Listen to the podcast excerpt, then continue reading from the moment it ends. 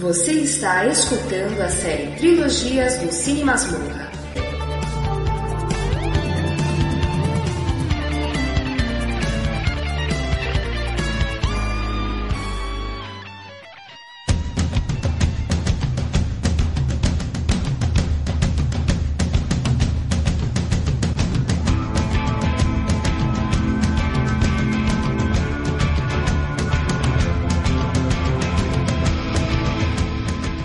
Mais uma vez gravando o nosso podcast de trilogias. E dessa vez nós vamos falar da trilogia Pusher, do Nicholas Wind Refn, se é assim que se fala o nome dele. E para essa gravação, nós trouxemos uma galera muito legal. Meu querido parceiro de gravação aqui, o Marcos Noriega. Tudo Opa, bem, Marcos? Tudo certo? Certinho? Tem frasezinha ou não? São os três melhores filmes que alguém já fez sobre por que não se deve comprar nada nem vender nada fiado.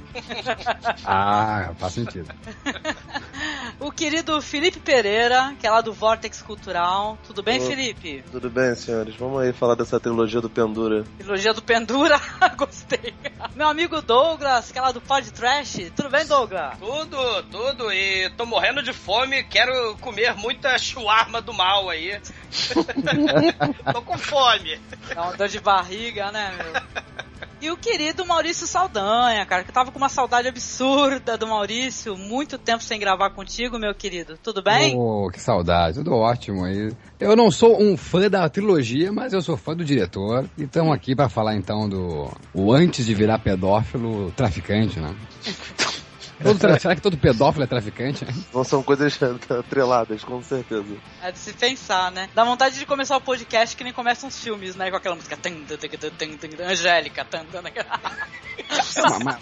Tem um casaco, o casaco anos 70 Black Exploitation Style, eu vou botar ele então pra gravar. Pronto. Vou, eu, vou, eu vou raspar minha cabeça e escrever Respect atrás.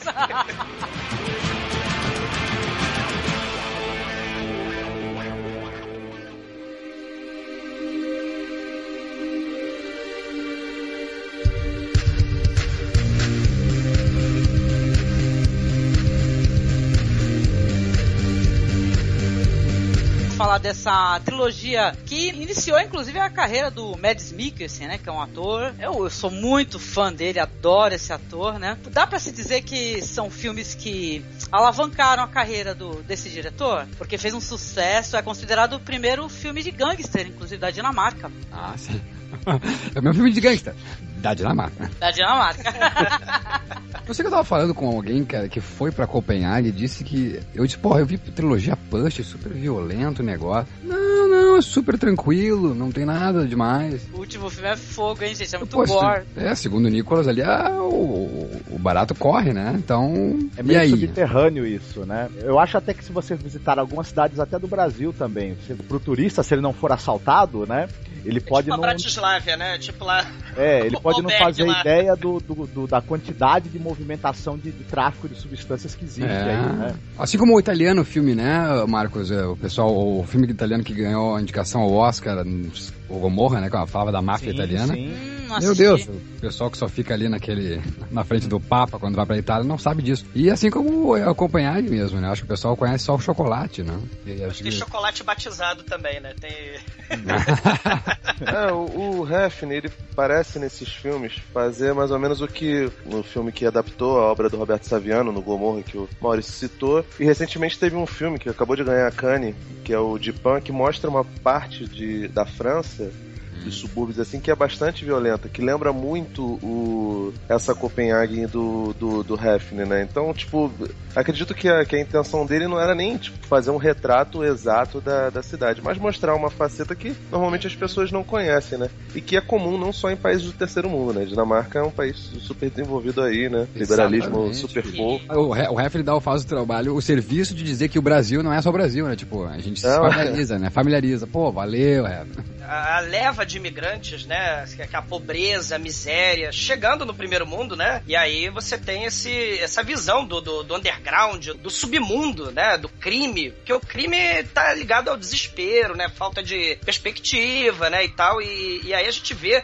o primeiro mundo, né? Essa leva de imigrantes, essa pobreza batendo na porta da Europa, né? Desde até antes da queda do Muro de Berlim, né? Você vê aí a, a, a Europa sendo assolada, né? Por, por imigrantes, pobreza batendo na porta mesmo, né? O desespero, né? E aí o crime é, às vezes, a única opção, né? A única saída. E esses filmes aí, principalmente, né? Final do, do, dos anos 80, anos 90, né? Você tem aí os filmes de gangster, né? Interessante isso, né? Você vê o crime associar, né? Com, com o cinema dessa época, né? Tem o Transporting também, né? Desse Sim. período, né? Que seria a juventude aí vivendo com as drogas, o crime. É, é uma, uma coisa interessante, né? Essa é, os anos 90 se, se, acho que se popularizaram especialmente por, por retratar anti-heróis, né? Mais do que. É, depois daqueles anos 80 dos brucutus, esse negócio todo. E o Hefner é um cara. Sim, e o Hefner, apesar de tudo, o Drive é a prova disso, ele é muito reverencial a esses filmes de brucutu do, dos anos 80, os filmes americanos. Uhum. É, mas essa trilogia do Pusher é, é, isso, né, cara? É meio fruto do, do meio. Ela pega muita, muita das influências das coisas dos anos 90. Guy Ritchie, o próprio Não. Tarantino. E exatamente, Felipe. E também o, o, os, os heróis norte-americanos também eram anti-heróis, né? Até o, o quanto mais idiota melhor. Se for ver, heróis anti-heróis, né? Se for ver, Vida de Solteiro, um filme super badalado do, né, dos, dos grunges ali em 92, eram os heróis, anti-heróis, era bela sacação, Felipe, eu não tinha me ligado nisso é. aí, como os anos 90 é recheado de anti-heróis. Né?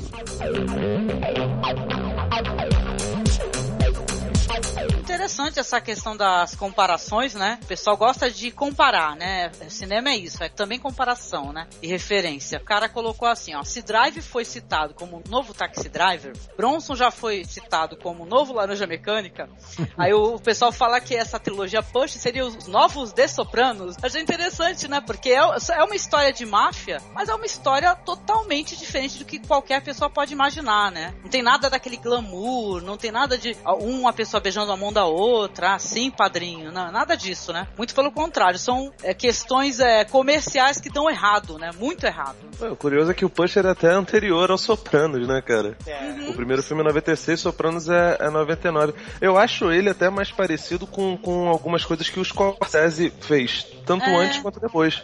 Ele o, diz, o, o, o, diretor fala que, é, que inspirou naquele filme Mean Streets do Scorsese. Sim, o primeiro lá que Keitel e o o De Niro, né? Ele tem muito, perigoso. Ele tem muito do, do Bons Companheiros, do Cassino. Tem um bocado do, do que seria posterior, né? Que é a adaptação do, dos filmes chineses lá do, do Departed, mas. Hum. Mas eu vejo uma, uma, uma boa identidade no, no, nos, nos três filmes do Hefner, né? A diferença é que o, o Scorsese, principalmente nos Bons Companheiros, no Mean Streets não, mas no, no, ele tem essa coisa da ascensão do cara no mundo do crime e a posterior queda. Já no, no, no Hefne, os caras podem até estar tá pensando em ascender, mas não, já, já se ferram logo de cara, não tem muito, não tem ascensão de nada, é só queda. E o personagem que é o que está um pouquinho melhor do que os outros também, né, ele, ele, ele para ali né, né, nesse topo onde ele tá e no fim não vale a pena. Então, é porque é, é uma história de fudidos, né, cara? É, exatamente. É, não tem um, um, ciclo de, de, de, crescimento, né, cara? Os caras são fudidos, até o cara que você acha que é, não, esse cara é fadão, não sei o que. No terceiro, ele se foge também. E que era assim o Scorsese, né? O Scorsese era. Ele contava a história de fudidos, né? Depois uhum. ele parou de contar. É legal. Sabe o que é interessante também pra gente poder falar para quem tá escutando e não conhece? Que a gente pode até tratar como trilogia, né? Conhecida como uma trilogia Pusher, mas dá para assistir de maneira independente, né? Cada filme tranquilamente. Eu acho que são histórias que se fecham, né? Que elas têm resolução. Isso é muito legal também, né? Essa dinâmica assim, que tem o um personagem principal, tem outros personagens. Aí no segundo filme, o outro personagem que não era o personagem principal vai ser o principal, né? Aí no terceiro a mesma coisa, a mesma dinâmica também. Um outro personagem vai ser o personagem principal da história. Eu We are all connected, né? Estamos todos conectados, né? Mas eu, eu, vejo uma progressão também nessa, nessa, Até se você ver as, as três aberturas, em cada uma delas tem um pouco mais de luz no rosto dos personagens e você consegue ver as feições, né? Um pouco melhor em cada uma delas. E se você for pensar, o primeiro, o cara é um pobre, mesmo um fudido mesmo. O segundo, o cara é, tudo bem, um pobre, mas ele é filho de um cara que tem alguma posição, então ele não tá tão na merda. Tá por causa dos atos dele, não por causa da situação dele em si.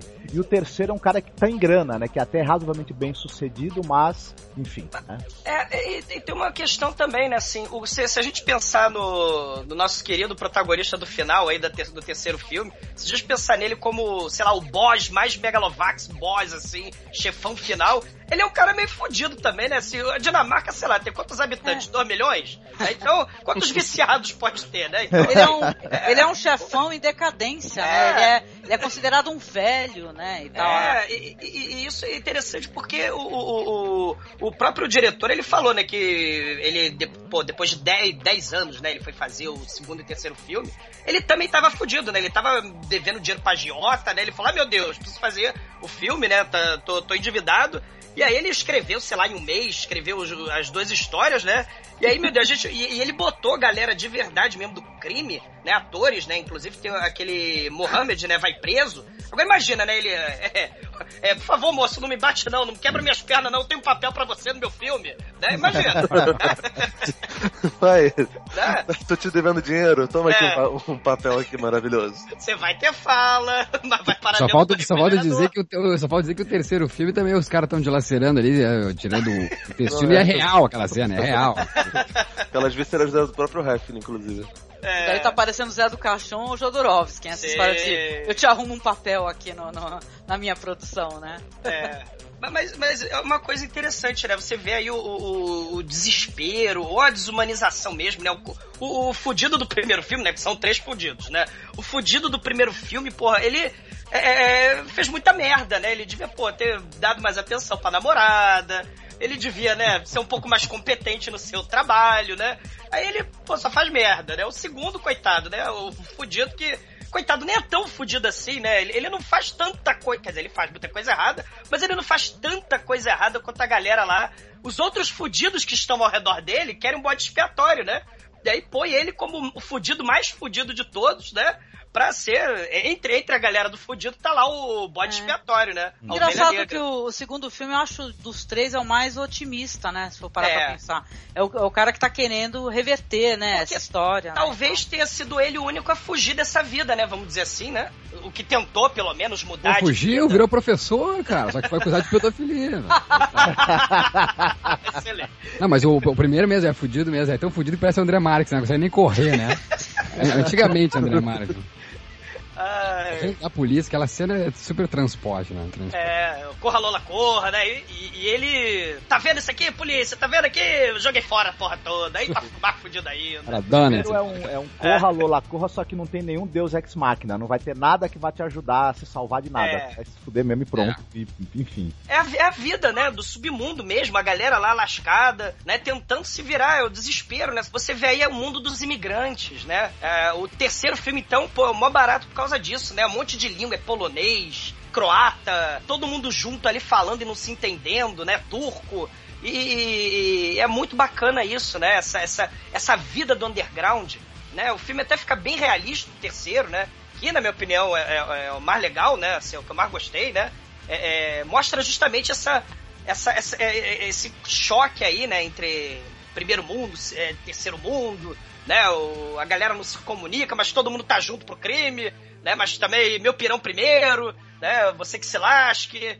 Né? É, essa coisa dessas relações que são estragadas, né? Estragadas por primeiro porque, porque por estarem se relacionando com atividade criminosa, enfim, todo mundo desconfia de todo mundo, todo mundo quer passar a perna em todo mundo e um erro que você cometa, isso pode custar a sua vida e vai custar, possivelmente.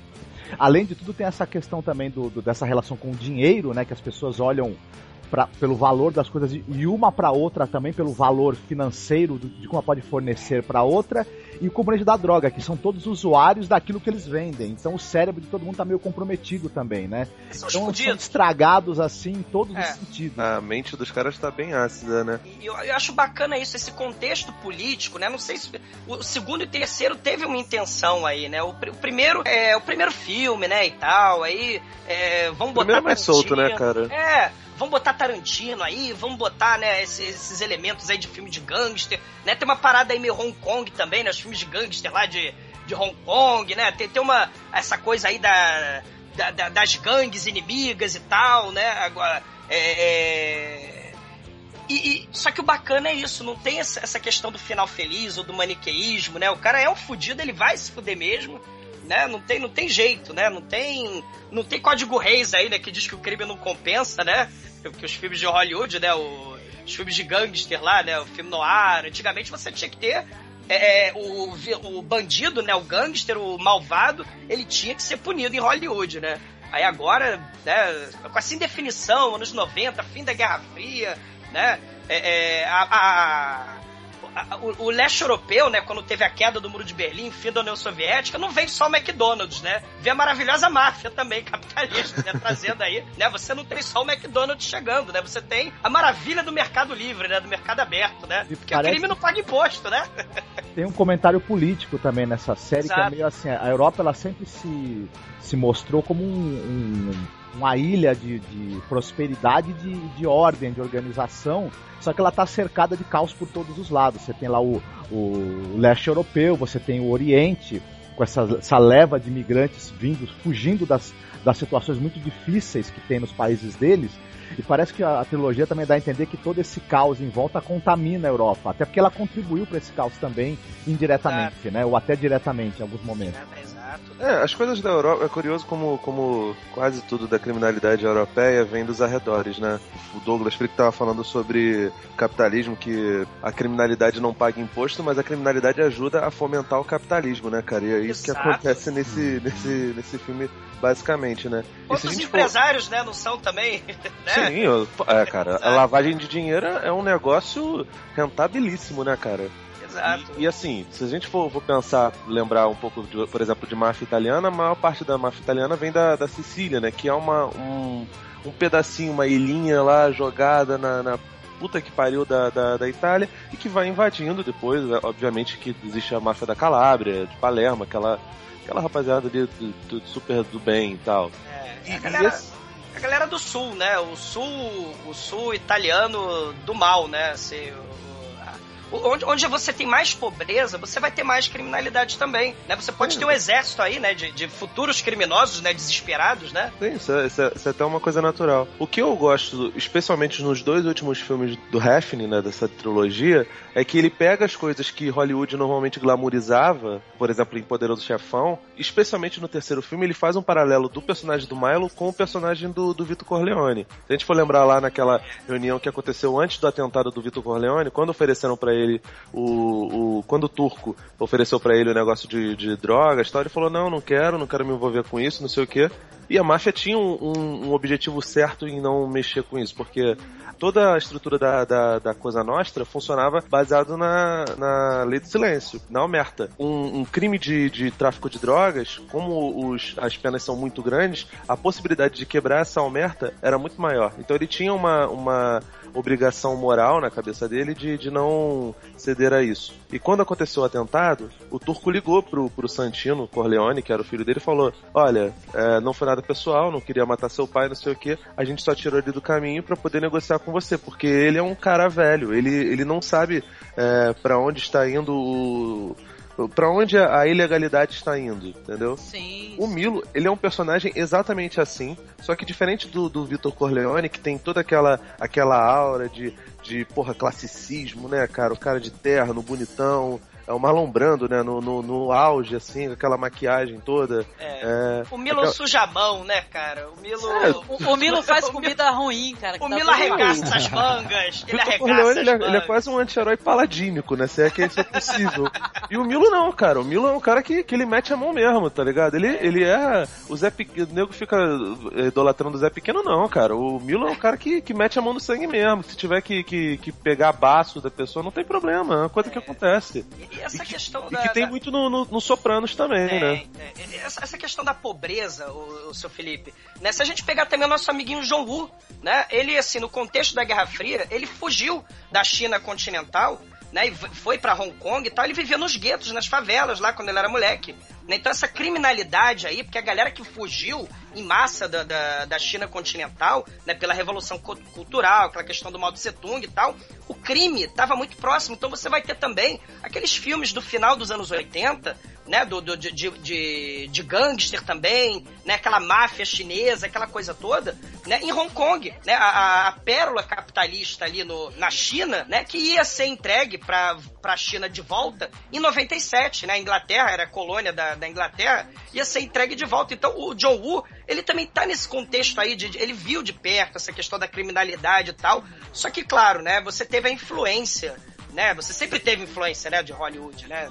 De, dos cowboys e tal. Você vai ter influência dos filmes também no ar, dos filmes de gangster, né? De, de, de Hollywood. Lá, lá em Hong Kong também, né? E não vai ser diferente, né, pro, pro, pro, pro leste europeu, né? Não vai ser diferente pra, pra Dinamarca também, por exemplo. Não vai ser diferente pro Tarantino, né? Que vai ter, ter influência beça de, de tudo que é filme de gangster, né? Pra fazer seu, seu canja aluguel, pra fazer o seu, seu, seus vários filmes, né? De, de violência estilizada e, e tal, né?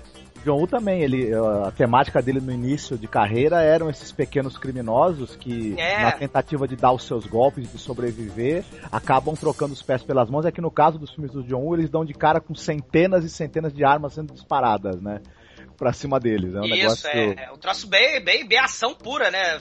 Não tem. Você não respira, né? Os caras não têm dinheiro, mas tem muita arma, né? Pois tem, é. Tem muita munição.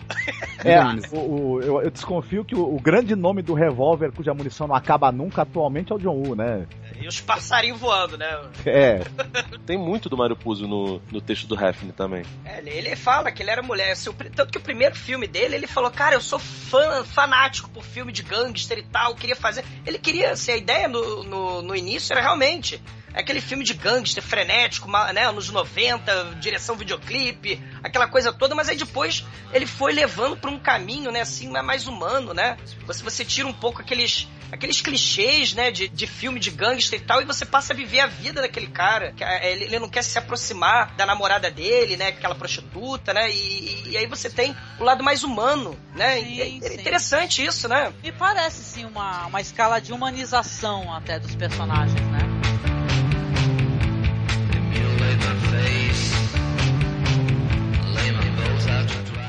Falar um pouquinho sobre a carreira do Nicholas Wind Hefner, sua biografia? Ele é nascido na, na Dinamarca, né? em setembro de 1970, mas aos 11 anos a família passou um período em Nova York. Ele, ele foi infância adolescência, ele acabou passando em Nova York, estudou cinema tanto nos Estados Unidos quanto na Dinamarca. Filho de, do, de duas pessoas ligadas ao cinema, um é editor e, a, e a, o pai dele é editor e a mãe dele, se eu não me engano, é cinegrafista. E eles, segundo ele fala, eles fizeram tudo para dar uma boa educação para ele dentro do cinema é, mais culto. Eles queriam muito que ele adorasse Truffaut, ele adorasse Tarkovsky, mas ele fala que ele gosta mesmo de Toby Hooper e de John Carpenter. Né? E o filme preferido da vida dele, segundo ele, é o Massacre da Serra Elétrica. Oh, tá certo! E aí ele, e ele, e ele fala também que ele gosta de ter controle sobre as coisas. Ele quer, ele quer ser o editor, o, o roteirista, o produtor, o escritor, o contra-regra, quer fazer a maquiagem dos atores e quer servir café também, se for possível. Ele é muito controlador nessa coisa, né? E você percebe... Ele tava pendurado, inclusive, né? No gancho lá, né? também. Não é à toa que esses filmes dele passaram a ter essa cara cada vez mais autoral e estilística, que é coisa mesmo de diretor que quer controlar e fazer tudo, né? E tal. E ele também é um dos campeões aí de.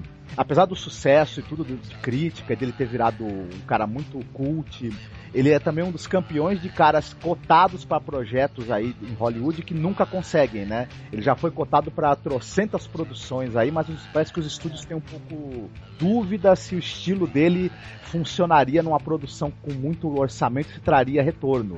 Então ele, ele e o Del Toro são, são famosos por serem todo filme que aparece o pessoal fala podia ser o Del Toro ou o Nicholas Windhelm, mas não vai, acaba não sendo nenhum dos dois. Não, a, a, diferença é que o Del Toro fala que vai fazer, né? Ele pelo é. menos não tem um, milhão de promessas, né? Que vai fazer isso, vai fazer aquilo. Né? Ele ia dirigir o, o, o The Equalizer lá, o Protetor, ele ia dirigir recentemente o, o Fogo do Século 23. Tem, tem um Uau. projeto aí com o Harrison Ford que ele também ficou cotado para dirigir, enfim, e no fim ele acaba dirigindo filmes mais ou menos pequenos, né? Uhum. O último que eu assisti dele, por sinal, foi aquele Só Deus Perdoa. Uhum. Então, é, ah, legal. É, ele é, é, aquela coisa do mais estilizada, né? É o, é o lado Tarantino aí, né, aflorando. Bom, mas não é interessante isso daí, porque se a gente for pegar um grande sucesso dele como foi Drive, né?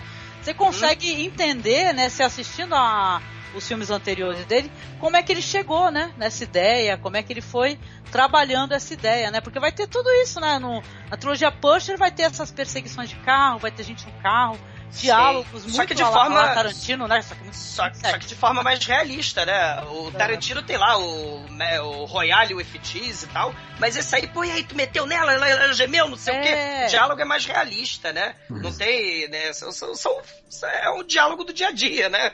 Sobre, eu nunca andei muito com criminosos e traficantes de droga, mas, assim, a gente né, imagina o diálogo. O diálogo deles. reflete o que os personagens pensam e a maneira como eles veem o mundo, né? É, Essa naquele... maneira muito. Não é, cara, vocês não estão entendendo. Aqui o Hefne, ele é tipo o Tarantino do gueto, tá ligado?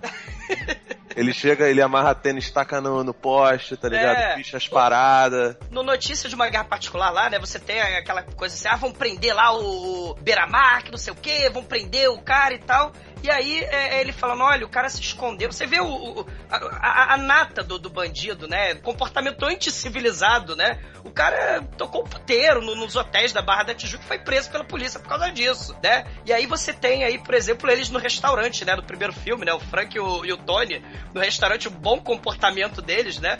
Já denota como eles são altamente civilizados e estão preparados para lidar com essa vida de glamour do primeiro mundo, né? Eles no, no, no, restaurante é um troço de louco, né? Primeiro filme, por exemplo, é, um, é, uma série de erros, né? Que vão acontecendo e vai cada vez mais piorando pra vida do nosso querido Frank, né? Ele não vai conseguindo as, uh, o dinheiro, ele vai devendo cada vez mais pro nosso amigo Milo, né? O chefão aí do mal da Dinamarca, né? É uma espiral de, de erros, né? E vai tudo piorando pra ele, né? Vocês gostam do, do Kim Bodna interpretando o Frank? Ah, sim. Com certeza. Diz que ia ser um outro ator, por sinal, né? Ele acabou, é, esse Kim Bodna acabou sendo uma segunda escolha, né? Vamos colocar assim, né? Ia ser um outro ator, só que ele não gostou da interpretação, não gostou do cara, achou que o cara era muito paradão, aí acabou escolhendo esse Kim Bodna aí.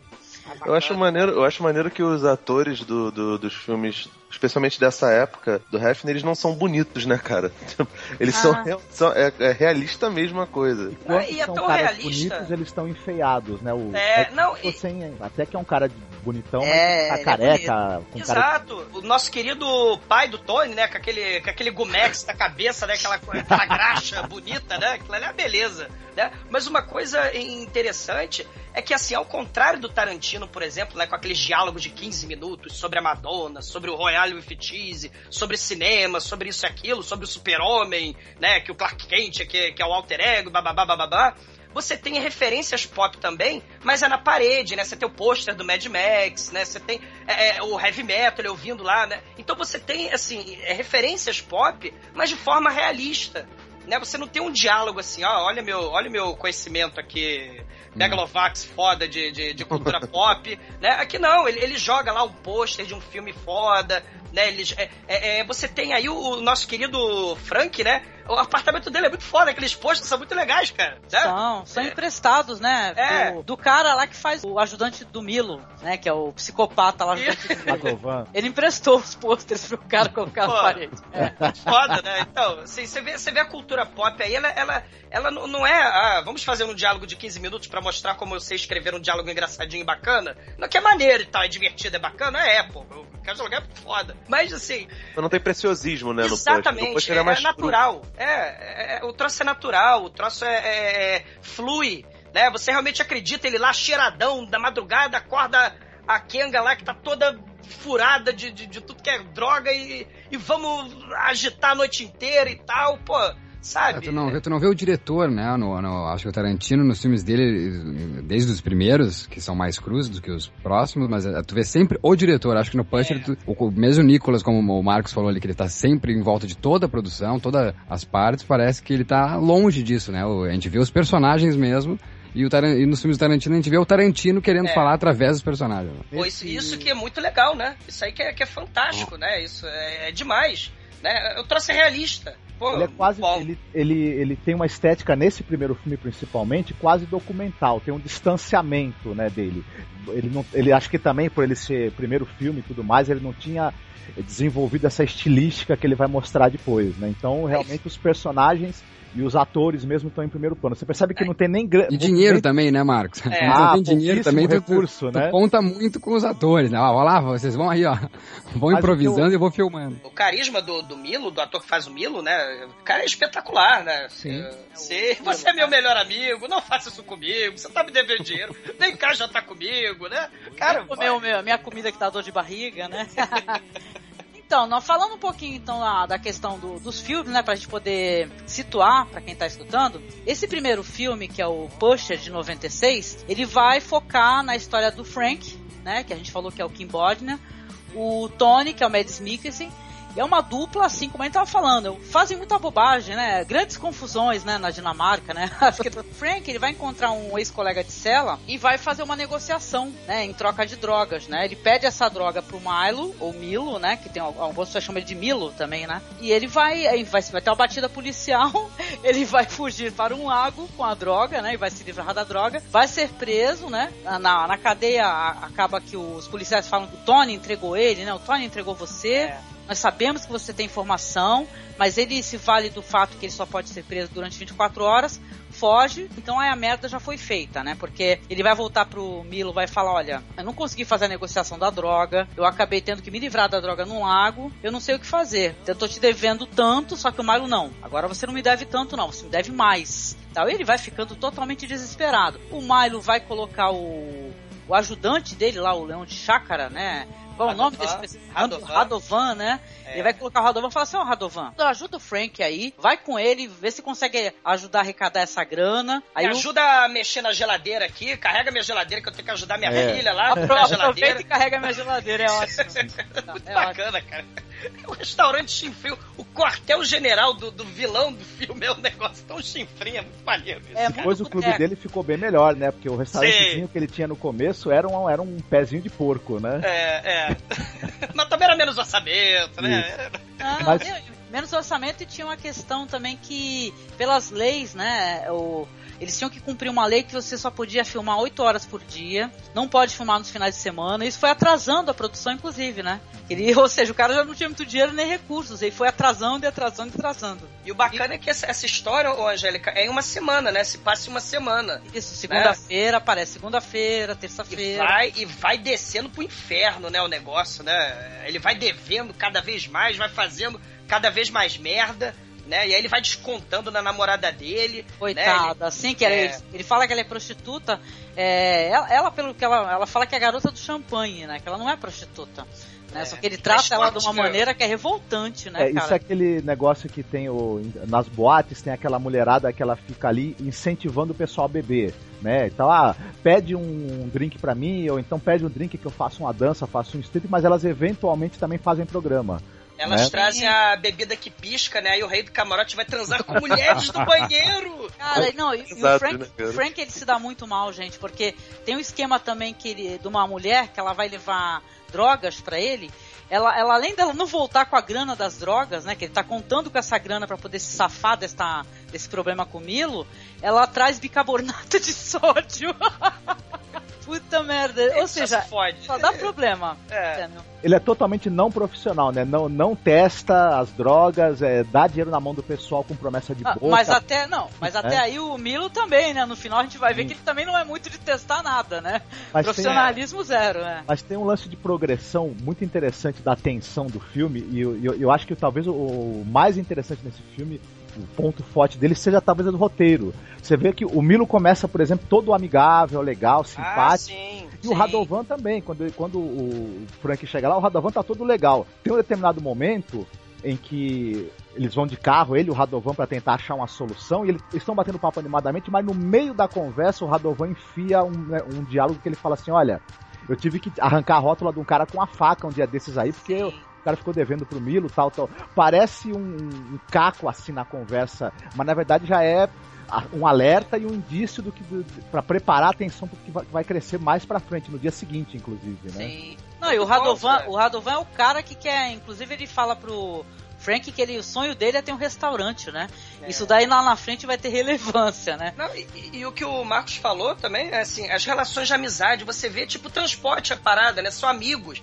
Parece que os dois, o Tony e o Frank, no começo são aqueles amigos, é uma, é uma coisa assim, você vê eles lá na, na night, eles vendendo droga e tal, você acha, caramba, é mais um filme de gangster onde a, a, o crime ele, ele, é glamorizado e tal. Aí você vê, né, ele com a namorada, ele e tal. Aí você vê cordialidade, né, o nosso querido vilão aí, né, é, ah, meu amigo, né, mas isso é porra nenhuma, né, o primeiro lugar é o negócio. Né, o crime, ah. né, o dinheiro vem em primeiro lugar, você tá me devendo, é tudo muito volátil, a gente acha que começa assim as relações assim de humanas, né, de, de amizade, é como se fosse um dia de trabalho, né, só que do crime, né, é aquela coisa do, do, do crime, uma empresa né? Brilho nos olhos, né? Você tem que vender, não sei o quê, né? É, é, só que claro que não, né? Você tá devendo, você vai pagar e da pior forma possível, né? É, isso que é bacana, as relações humanas, né? a própria relação dele com a com a, com a Vicky, né? Com a, com a, com a prostituta, a moça do champanhe, né? Que tem um cachorrinho lá, ela também toda é, ela guarda um dinheiro porque ela quer fugir dessa vida, né? Ela guarda no fogão,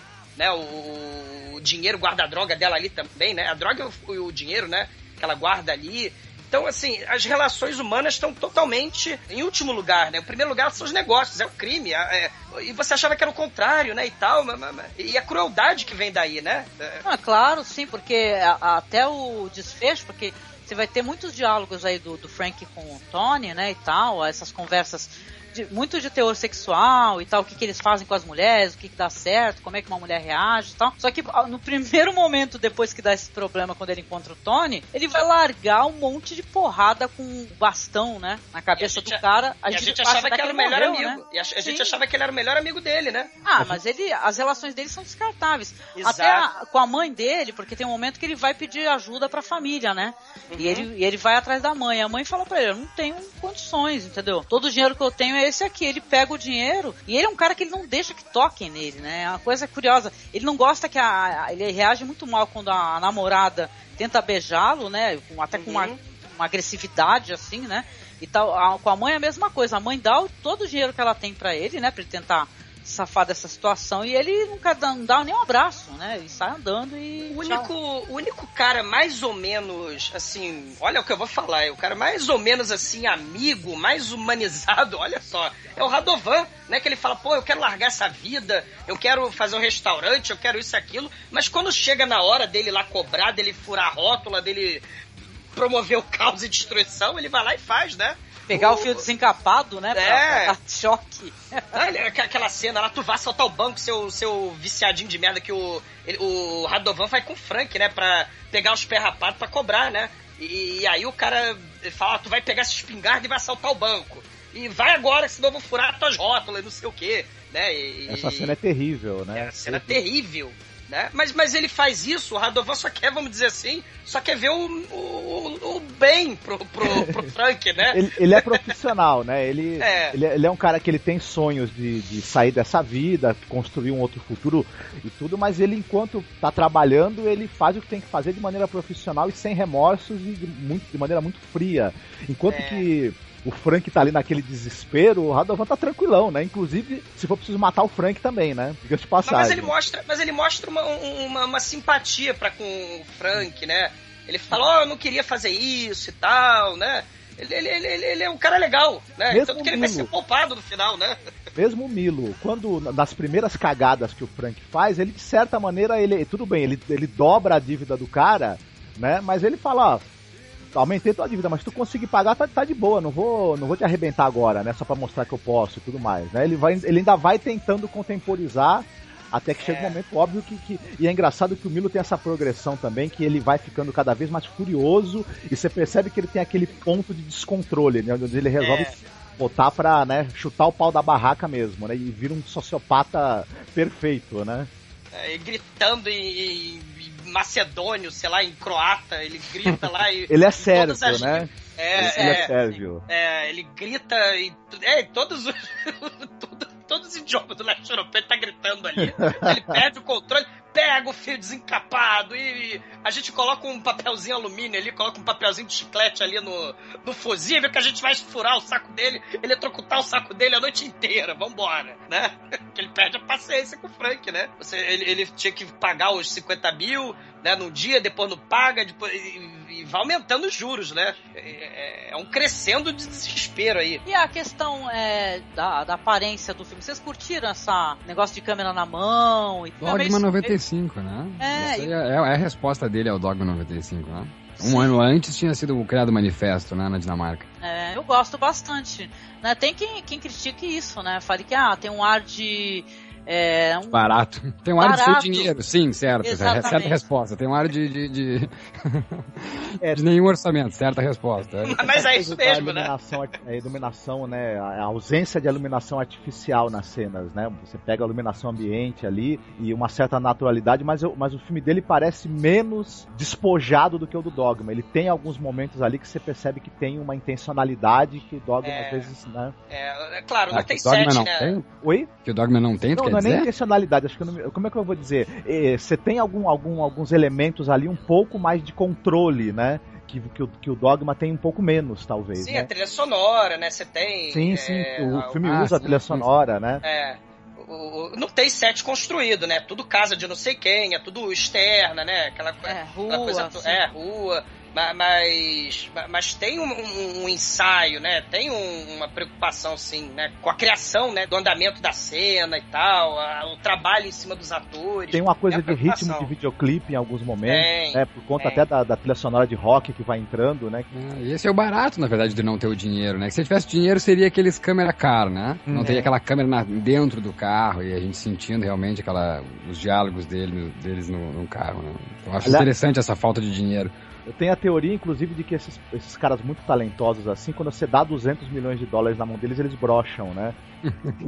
não sabe o que fazer, né? Eu não sei o que fazer com 200 milhões, eu também não sei o que fazer, né? Na, na verdade, pior que você tem razão, porque o filme que eu assisti, o último filme dele, que é esse Só Deus Perdoa, eu fiquei com essa impressão, exatamente, que é um filme tão lindo, maravilhoso, é. É, sabe? Tudo tão bem construído e eu até falei tão mal dele em algum podcast, acho que foi com o Douglas até. Foi, exatamente.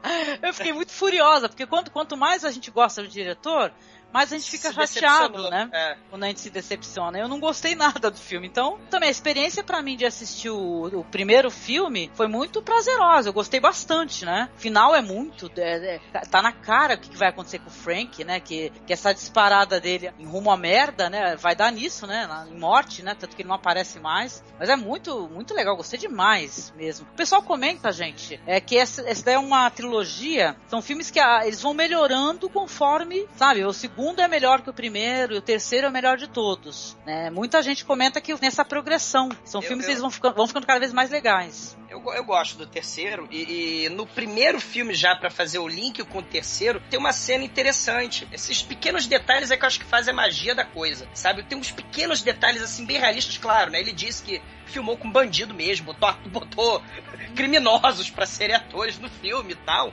Mas, assim, você pegar a cena do relógio, né? Você tá me devendo, Frank, né? Você tava querendo fugir? Vem cá pro meu restaurante, me dá o teu relógio. E aí o relógio, ele parece uma coisa hierárquica no mundo do crime lá na Dinamarca, né? No terceiro filme a gente vai ver isso legal, né? No primeiro filme ele pede o relógio do Frank e a gente, pô, ele tá pedindo relógio porque o cara tá desesperado, tá fudido. Mas essa questão da hierarquia, né? Um tem o, o, o Milo, ele vai ter um relógio fodão, né? Aí aquele outro moleque lá da Turquia, né? Da Turquia, né?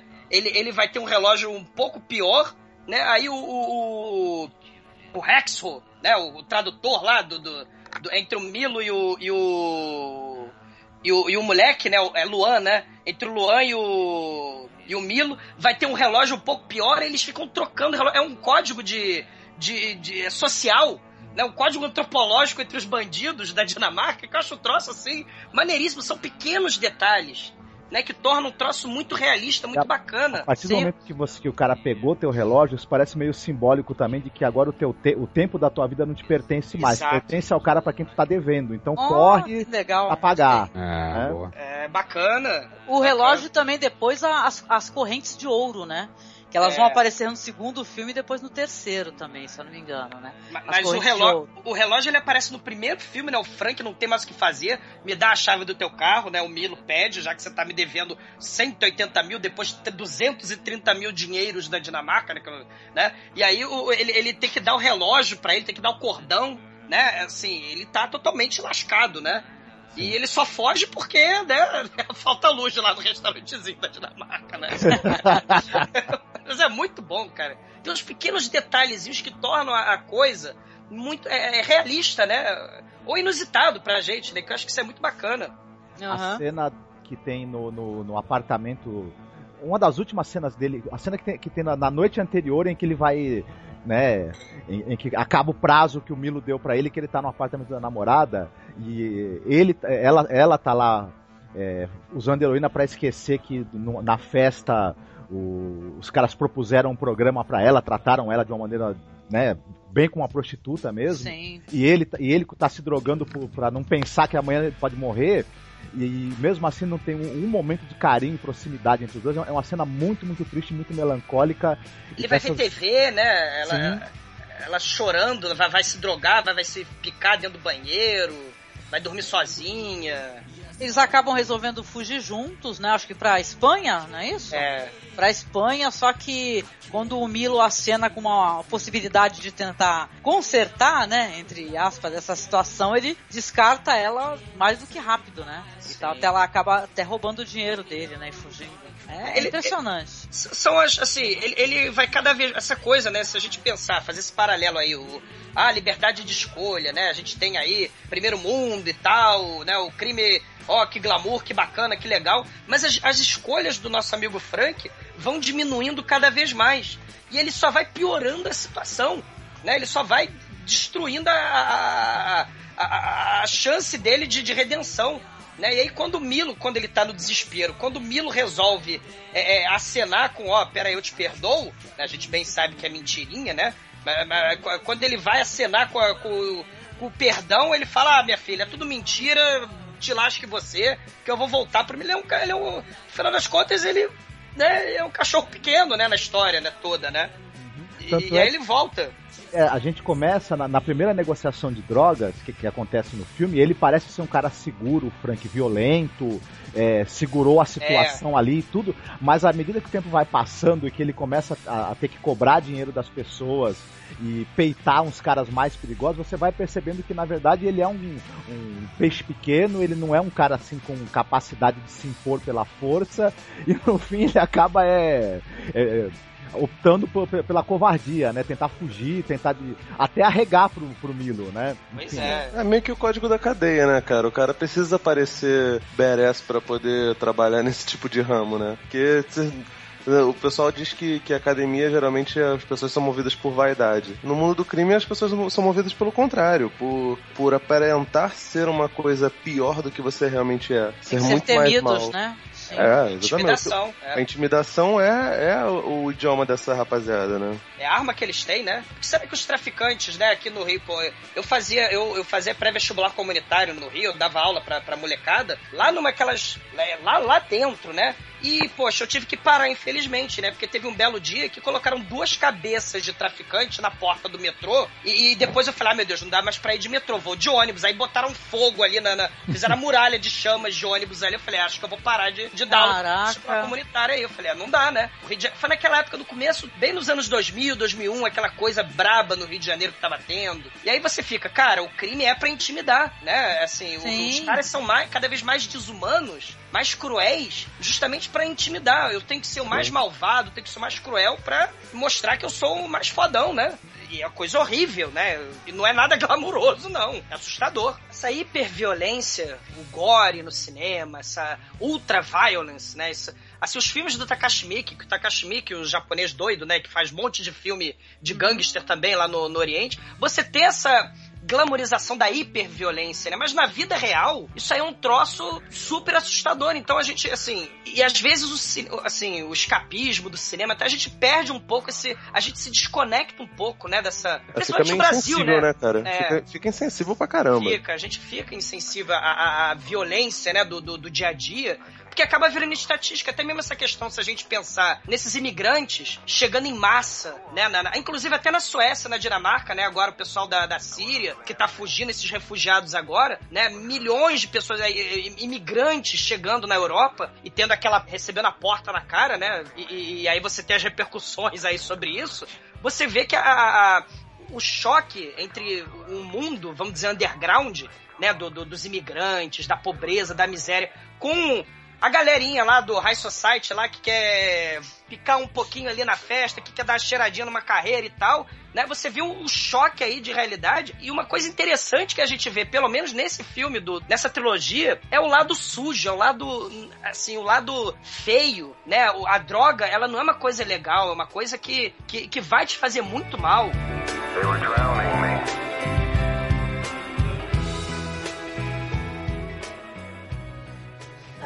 喂，死佬！查你杀咩？查你杀到诶！真系真你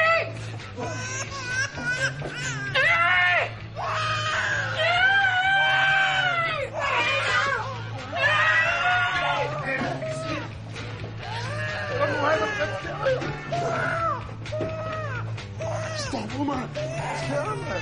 Stop, Omar! Stop, Omar! Stop, Omar!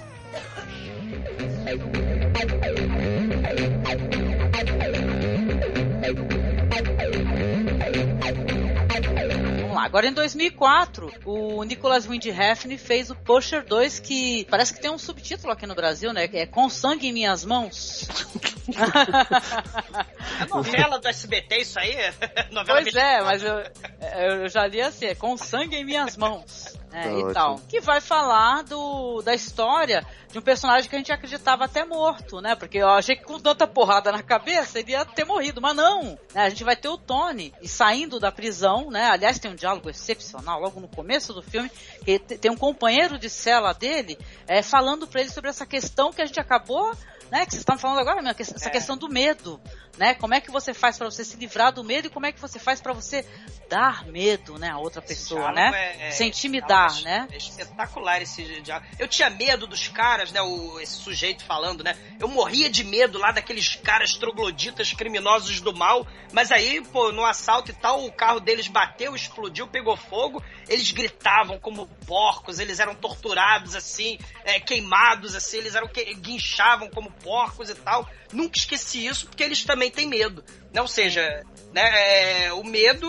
todos têm medo, né? É claro, assim, são humanos, né? É, exato. E tal. Olha a influência aí... do Gaspar Noé aí, porque eles são amigos é. E, e, é uma grande influência que o Nicolas tem. Se você for lembrar, o filme Irreversível, por exemplo, Sim. começa também com um diálogo, não é numa cela, mas é num quarto de hotel, entre dois ex-presidiários, né?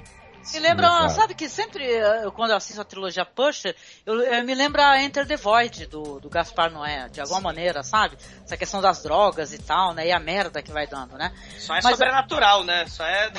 é. Enter the Void é espetacular, cara. É, eu gosto muito.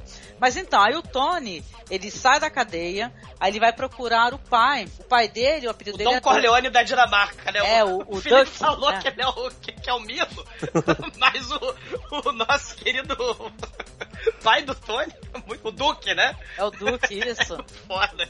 O Duque, ele, é, ele trabalha com negócio de roubo de carros. Ele vai procurar o pai, saiu da cadeia, o pai fala, você aqui, né? O que, que você andou aprontando? O que, que é? Você tá devendo novamente? Você vem aqui encher meu saco? Mostra esses braços aí que eu quero ver se você não tá usando drogas, né? E tal. Aí você já sacou que o relacionamento é péssimo, o pai não gosta nada dele. Isso aí vai se comprovando, né? Cada vez mais, né? É. Essa relação totalmente desgastada, né? Que ele tem o O, o, Tony é o seu merda, né? Pro...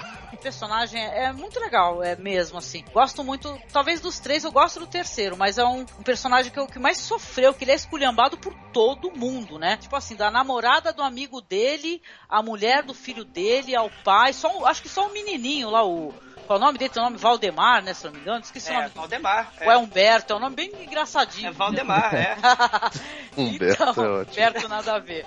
Mas não, ele, ele é ovelha negra, né? Ele é ovelha negra da família, né? Ele ainda tem esse negócio de que ele, ele tem problema né, com a ereção. Então ele sai da cadeia, coitado, né? Ele passa lá, ele consegue se agregar novamente lá à turminha do barulho do pai, né? E ele vai procurar as prostitutas, né? Porque tenho um amigo do pai que aponta para ele e fala: ó, você deve estar tá com saudade disso. Eles têm aqueles pôster de, de loja de mecânico, né? Uma mulher pelada, pô. Aí eu vou lá que eu tô precisando de uma mulher mesmo. Na cena seguinte tá ele com duas putas, né? E ele se masturbando e as minas, é tipo assim, né? Controlando o riso, né? Porque não levanta de jeito nenhum. E ele cheirando pra caramba e não consegue ter uma ereção. Então ele vai tomando é, cacetada o filme todinho, né? A gente fica até porque isso daí depois vai acontecer com, com o Milo, de certa maneira também. É. De maneira diferente, claro, né? É, o Milo tem respeito, né? Ele precisa tatuar respeito na, na cabeça pra, né, pra que é o que ele quer, no final das contas, né? É, ele é um cara tenso. Você vê, essa lance, esse lance aí dele, dele broxar, ele até pede pra menina, por favor, dá uma chupada aqui pra cinco minutos que daqui a pouco tá ligado ali. Ah, sem camisinha não. Mas porra, como é que eu vou botar camisinha se ele tá morrendo? Se vira. É. Se vira, ele porra, e ele fica naquele. Uma coisa que para ele era algo natural, que era transar com as mulheres, aquele negócio todo. Ele falava é sobre sexo o tempo todo, é. né? Com um amigo Sim, dele. Se, se, se torna algo que, que, que para ele é impossível de, de fazer. Aliás, alguém falou, não lembro agora, acho que foi a Angélica, que se impressionou porque ele apanhou muito na cabeça e ele deveria ter morrido, esse negócio todo. Eu não me impressionei, cara, porque ele já tem aquela tatuagem de respect na, na porra do, do, do, do da cabeça, onde cresce cabelo, e ele tá de boa, sacou? Então, cara, é, ele, ele, tem ele uma cicatriz daquela... enorme, né, o Felipe? É. Parece a cicatriz da, da surra que ele tomou do Frank. Não, mas a, cabeça, a, cara, a, a, cicatriz tá de boa. O negócio é que se ele sobreviveu àquela, àquela porra daquela tatuagem que deve ter doído o cão, um lugar onde, onde tem cabelo, porra, cara, pode acontecer uma, um hecatombe nuclear. Ele vai sobreviver, cara. Vai ficar aquela, aquela cabeça, vai ficar ela e as baratas. Pô, é muito legal, porque, aliás, essa tatuagem, a cabeça dele, é a última coisa que aparece no filme. É, né? Respect, né? É. é. muito legal, eu gosto ah, ninguém, muito. Ninguém respeita ele. Tipo... Essa relação, até essa questão dele ter esse filho, né? Que é quem fala pra ele é namorada, depois esposa, né? O melhor amigo dele, o. É. O, né? Uh. Aí, ele. Isso é uma coisa interessante, porque isso daí vai sendo uma maneira, inclusive, de se transformar. Porque ele, ele vai ser o espectador também dessa desagregação toda, dessas pessoas com uma vida de merda. Entendeu? Ele fica. Ele tem momentos que eu acho muito legal. Ele, ele fica olhando pro jeito que a, que a, a mulher que fala que é a mãe do filho dele trata a criança. Ela tá lá cheirando uma, uma carreira de cocaína e a criança tá no chão. Ele, é. Tem uma hora que ele vai para um casamento, que é do amigo dele, e ela, ela tá cagando, né? Ele tenta até matar ela, né? Então ele vai se transformando, ele vai vendo, porra, que espécie de pessoas são a essas? A noiva tá cagando pro noivo, ela, ela larga o noivo pra cheirar. Vai cheirar. Aliás, vale uma, vale uma cena sensacional, porque ele vai ter uma briga, aí vão ficar elas tentando pegar aquela cocaína do chão, né? É, fortíssima então, É uma cena bizarro. fortíssima, sensacional. Então, eu acho, é, é, a gente fala até que é uma história otimista, e você, se você vai assistir, você fala, porra, otimista, cara, que são loucos da cabeça, né? Mas não é, cara, porque ele parece dos personagens que a gente vai analisar, assim, a, em torno dessa tecnologia, ele é o personagem que eu fiquei com a impressão que ele pode mudar, entendeu? É. Que, que ele pode falar assim, olha, quer saber, foda-se todo mundo, né? Eu, eu, vou sair dessa porra. O Ou Tony, não, né? O, Angélico Tony, ele tá inserido, né? Ele tá ali. São todos uns merdas, né? A verdade é essa, né? O pai dele que fala, você não é um exemplo pro teu filho, mas olha o que, que ele tá. O cara faz uma festa de casamento lá pro O, põe o molequinho, né? O filho dele, que é filho de uma prostituta também, né? E, e, e ele tá vendo lá striptease, o molequinho é fantasia de menina, não tem a cena que ele tá fantasia de menina para fugir da, da, da, polícia, da agente social que quer pegar a criança. São todos uns merdas, uns viciados, a escória, criminosos, mas só o Tony tem a reputação de ser um merda, por isso que ele um merda. O respeito, né? Todo, é importante numa sociedade onde todos são perdedores, onde tá todo mundo fudido,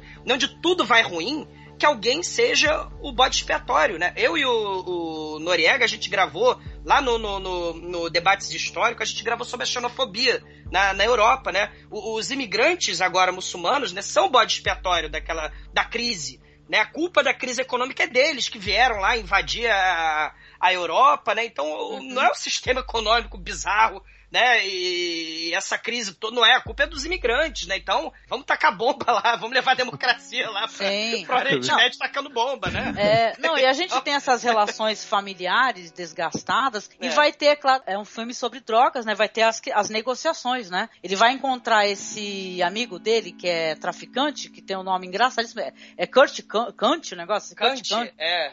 Esse aí né? é, o, é, o, é o, aquele anjinho, né? O diabinho, né? Tem um anjinho e diabinho, esse é o diabinho. Tanto do Esse Milo é um quanto do Tony, é. Sim, ele vai chegar, é uma transação que vai dar um nível de merda impressionante, porque ele vai falar, olha, você pode ficar de guarda-costas comigo que eu tenho uma negociação para fazer.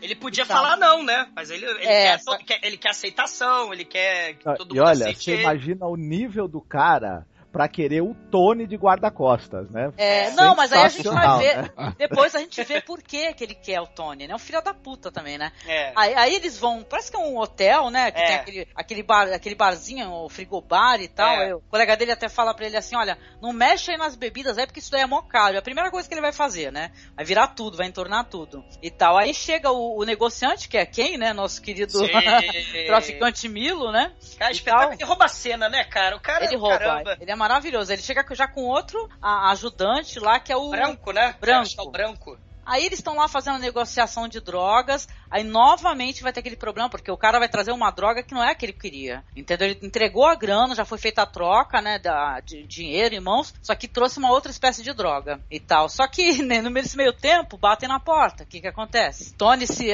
se, se, assusta, fala o nome do cara, o cara vai. E por que diabos? Eu não entendi por que, que ele fez isso, né? Eu acho que ele tá paranoico de droga. Como a gente comentou, todo mundo usa, né? Não só vende, o pessoal fica é. usando é. também. Aí o cara vai e despeja a droga no, no vaso sanitário, né? ele achou que a polícia ia chegar. Ele, ele o, o, o, Milo, o Milo é um cara genial aí nessa cena, né? Ele fez de sacanagem, né? Pelo menos a minha interpretação. Ele chegou, vou armar para cima desses otários, né? Ele deu uma droga claramente que não presta, né? E, e o Kant botou o, o Tony para cheirar aquela, aquele cerol com leitinho, né? Aquela coisa. E é uma merda total. E ele fala: Eu não vou fazer negociação com você, ou você me prometeu droga da boa, isso é droga. É cerol com leitinho, não presta, não vamos fazer negócio. Aí o Milo, não, não, peraí, La Garantia sou Joe, né? Vocês são meus amigos, né? Com aquele jeito dele, né? O, o, tanto que o, o, outro capanga do Milo bate na porta, ah, cheguei com a comida chinesa, quem quer comer, quem quer jantar? é, aí a droga, a droga já tinha ido pro vaso. Isso, aí o, o Kurt Kant chega pro Milo, né? Fala assim: olha, é o seguinte, desfeito o negócio, né? Porque acabei de jogar tudo no vaso. Aí o Milo fala: quê? O que você tá falando, né?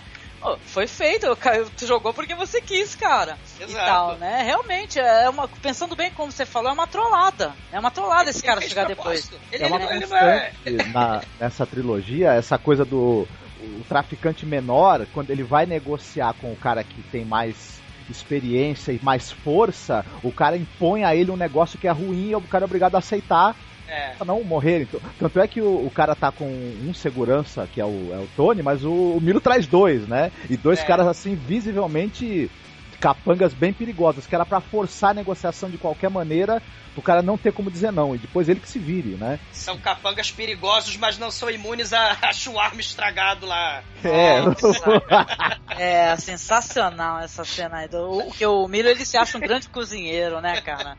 Aí a, fica dando as comidas assim que o pessoal passa muito mal, o cara faz cocô nas calças, tadinho.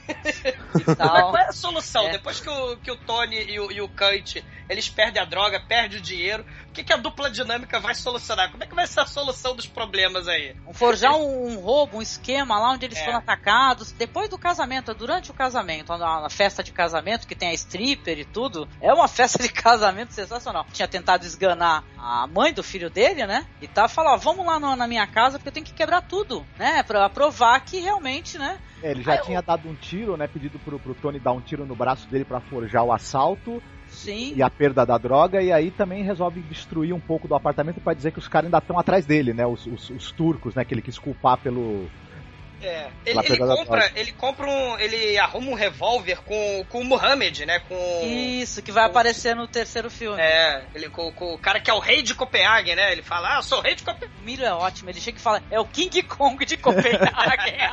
e a gente percebe uma coisa: o, o, no segundo filme mesmo, o Mohammed tá lá numa portinha, numa chimboquinha.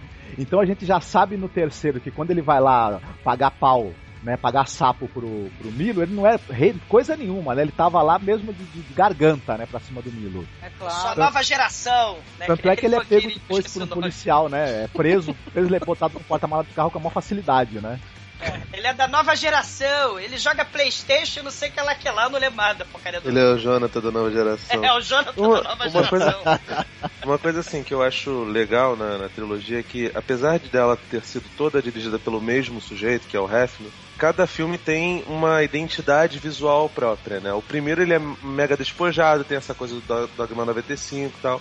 O segundo, ele usa muito o neon para efeito narrativo, né? E o neon, ele, a gente evidentemente sabe que só funciona em lugares escuros, né? Então toda aquela escuridão que acontece, aquela cena em neon onde, onde a pele do, do, do, do Tony até vai, vai mudando de cor de acordo com, com a luz que prepondera no ambiente. Abate, o puteiro. Sim, é. simboliza o quê? A, a, a podridão da, da alma de todo mundo ali e ele que, tipo, que, que nem parece ser uma pessoa que, que é essencialmente má, né? Ele, ele é meio que um pare ali naquele, naquela situação. Talvez por ter ficado muito tempo preso, ele é, ele, ele é meio que um peixe fora d'água, né? E ele tenta se, se camuflar daquele, da, daquele estilo. E não consegue, cara.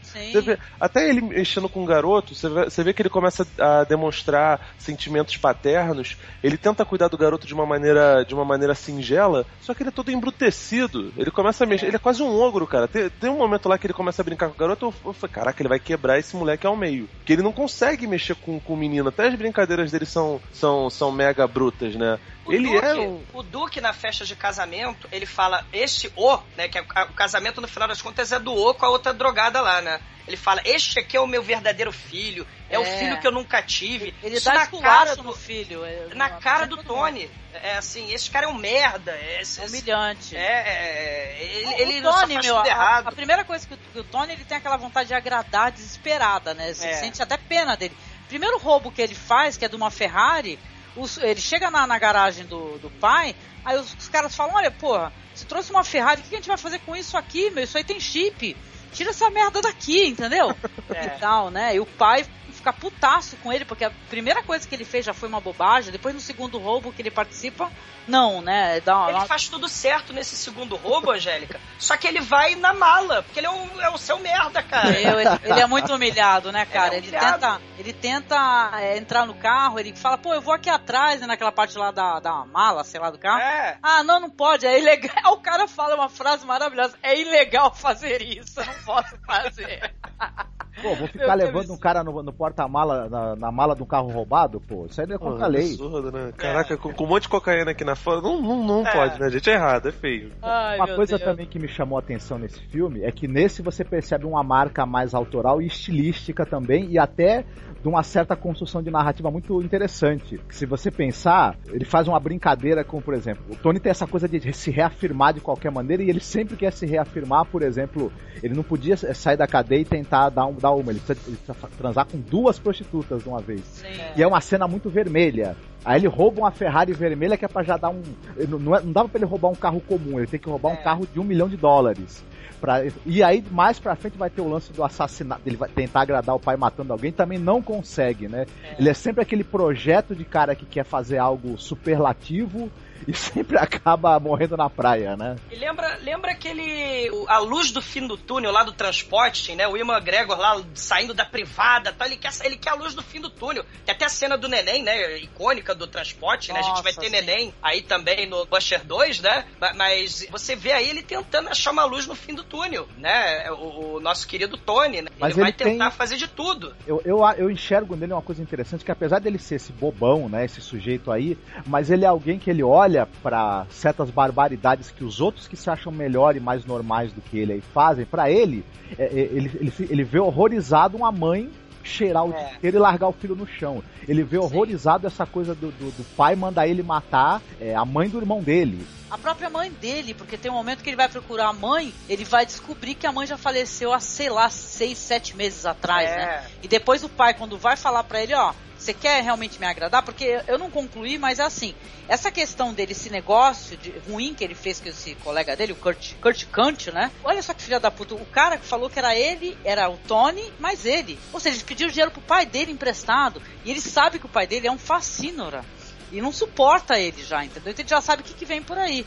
Como é que ele vai tentar é, se desculpar, se redimir com o pai dele? Ah, ele fala, você tá tendo problema aí com a mãe do, do Valdemar, não é? Então eu vou lá uhum. matar entendeu? Vou lá matar é. para você. Ele não consegue matar. Né? Então, é, o, o, jeito que o pai dele fala da mãe dele também fala, é, é uma vaca, é uma, sei nunca lá, uma, prestou, é uma, doente nunca mental. Prestou, nunca é. prestou que nem a, é igualzinha a tua mãe e tal. E você vê, você sente, né? Porque você ele teve uma decepção, né? Quando ele não foi saber bem depois que a mãe faleceu. Ninguém tem nem informação e nem a própria família se dá o trabalho de informar para ele que a mãe faleceu, é. né? Já que ele tava puxando uma. uma... Mads Mikkelsen é muito é. bom quando falam que a mãe morreu. Ele pode corpo uh, com o corpo ele fica igual, mas ele, ele tem uma, ele, uma expressão de tristeza no rosto é. por momento assim que é chega a ser comovente até, né? Ele é o mais ele é o mais humanizado porque assim o te, de certa forma o tema dessas, dessa trilogia né? Assim, o vício, o crime, essa vida, né, do underground aí, acaba sendo mais importante que a família, né, que as relações. O único a escapar dessa. A única exceção seria realmente o Tony, que ele vai pegar as, as mulheres catando cocaína do chão enquanto a criança tá chorando, né? É, então, a impressão é... que dá é que ele não, não pertence a esse mundo, que ele Exato, meio que na... ele nasceu, ele é tipo um, um ele é fruto ele é um ovo de coruja mundo. no meio de um ninho de águias, sabe? É, não, é, ele... não, é, não era para ele ter nascido naquela, naquele e, contexto. E o, e o crime, ele, o vício e essa vida, essa, essa desgraça, né? Tá, o desespero, é, essa degeneração toda, tá presente nos três filmes, né? Assim, a vida familiar vem embaixo, né? Do, do, dos negócios, vem embaixo lá, é, mata a minha mulher porque ela quer pegar meu filho, né? O, o Duke fala pro Tony, né? O Frank não quer saber da namorada no primeiro filme, né? E a, a gente vai ver depois no terceiro, a própria filha do, do nosso querido Milo também Nossa. quer participar dos negócios da, da família. Então, assim, família tá em, em, em último lugar aí no, no, final das contas, né? Essa vida acaba tomando. O crime fagocita, engloba tudo, né? Em, em última instância, né? Tudo passa a girar em torno do crime de, de, dessa vida degenerada e tal, né? E vai cada vez todo mundo se afundando, cada vez mais, né? A questão é, ele não consegue, né, matar a, a mãe do meio irmão dele, depois ele vai falar isso pro pai, o pai vai falar que ele é um merda, que ele é um bosta, você não presta pra nada realmente, e ele vai ficar puto, né? Vai acabar matando o pai dele, volta pro apartamento e vê quem? A mãe do filho dele, mas a, a mulher, que detalhe, ela tá, ainda tá com o vestido de noiva, né? Essa esposa do amigo dele que se casou ainda tá com cheirando tudo, é. cheirando pra cacete até que ela pede, elas pedem cigarro para ele, ele fala que não tem, né? Ou ele ignora e tal, e acaba a, a mãe do filho dele saindo e a outra que fica com ele chamando ele de merda o tempo todo, tu é um merda, tu é um bosta, né? É, o tempo todo as pessoas a, cada minuto reafirmando que ele é um bosta, né? Ele fica vendo a mulher e ela tá com o nariz todo cheio de sangue, né? Porque tá, ela tá cheirando a, você leu quanto tempo, né? Acho que a na noite do casamento ela tá aproveitando aí que ela tá festejando. Furou o ela... cérebro já, né? Nessa hora. Não, detonou o nariz dela. Aí ela vai se lavar e tal, deixa ele com a criança. Ele pega, rouba uma bolsa lá, que a gente entende até que seja talvez a bolsa dela mesmo, né? Da, da noiva, né? Porque a outra saiu para comprar cigarro. E ele olha pra criança, né? E nessa que ele olha a criança, ele pega e fala: ó, Quer saber? Sai correndo, a próxima cena ele correndo com a criança entrando no ônibus, né? é um dos finais mais otimistas, né? Porque o do terceiro filme é um final onde as coisas, vamos colocar assim, elas dão certo, assim, só que de uma maneira muito triste, né? Como eu sou muito fã do Mads Mikkelsen, gosto muito da atuação dele, praticamente o primeiro longa que ele fez foi com o Nicolas Wind Hefner, né? É. É ele, ele, me lembra o Crispin Glover, né? Ele tem essa, esse lado maluco aí, esse lado insano, né? Não me lembra? O, o, o Crispin Glover, assim, é aquele olhar de maluco. Você ele, diz o Crispin Glover aquele que é do De Volta pro Futuro? É, ele, é, porque ele também faz uns papéis malucaços, né? O, ele fez um que ele era o tipo o rei dos ratos lá. Vingança é... de Willa. Een paar niks niet. Niks. Niks. Nee. Nou, maar even. Mm. er du clean? Clean. det er flot. Jeg synes, du sveder lidt. Uh, hvad kommer fiskerne? Ja, kommer. Har det godt? Ja, det kører, ja.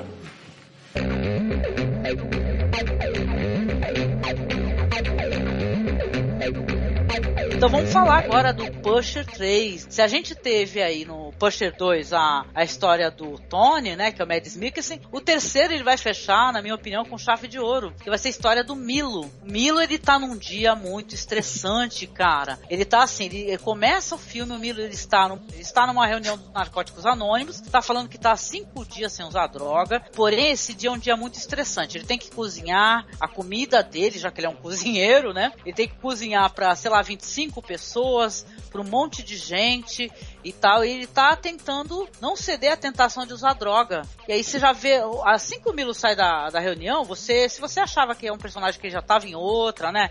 Que não estava mais envolvido em paradas erradas, não, né?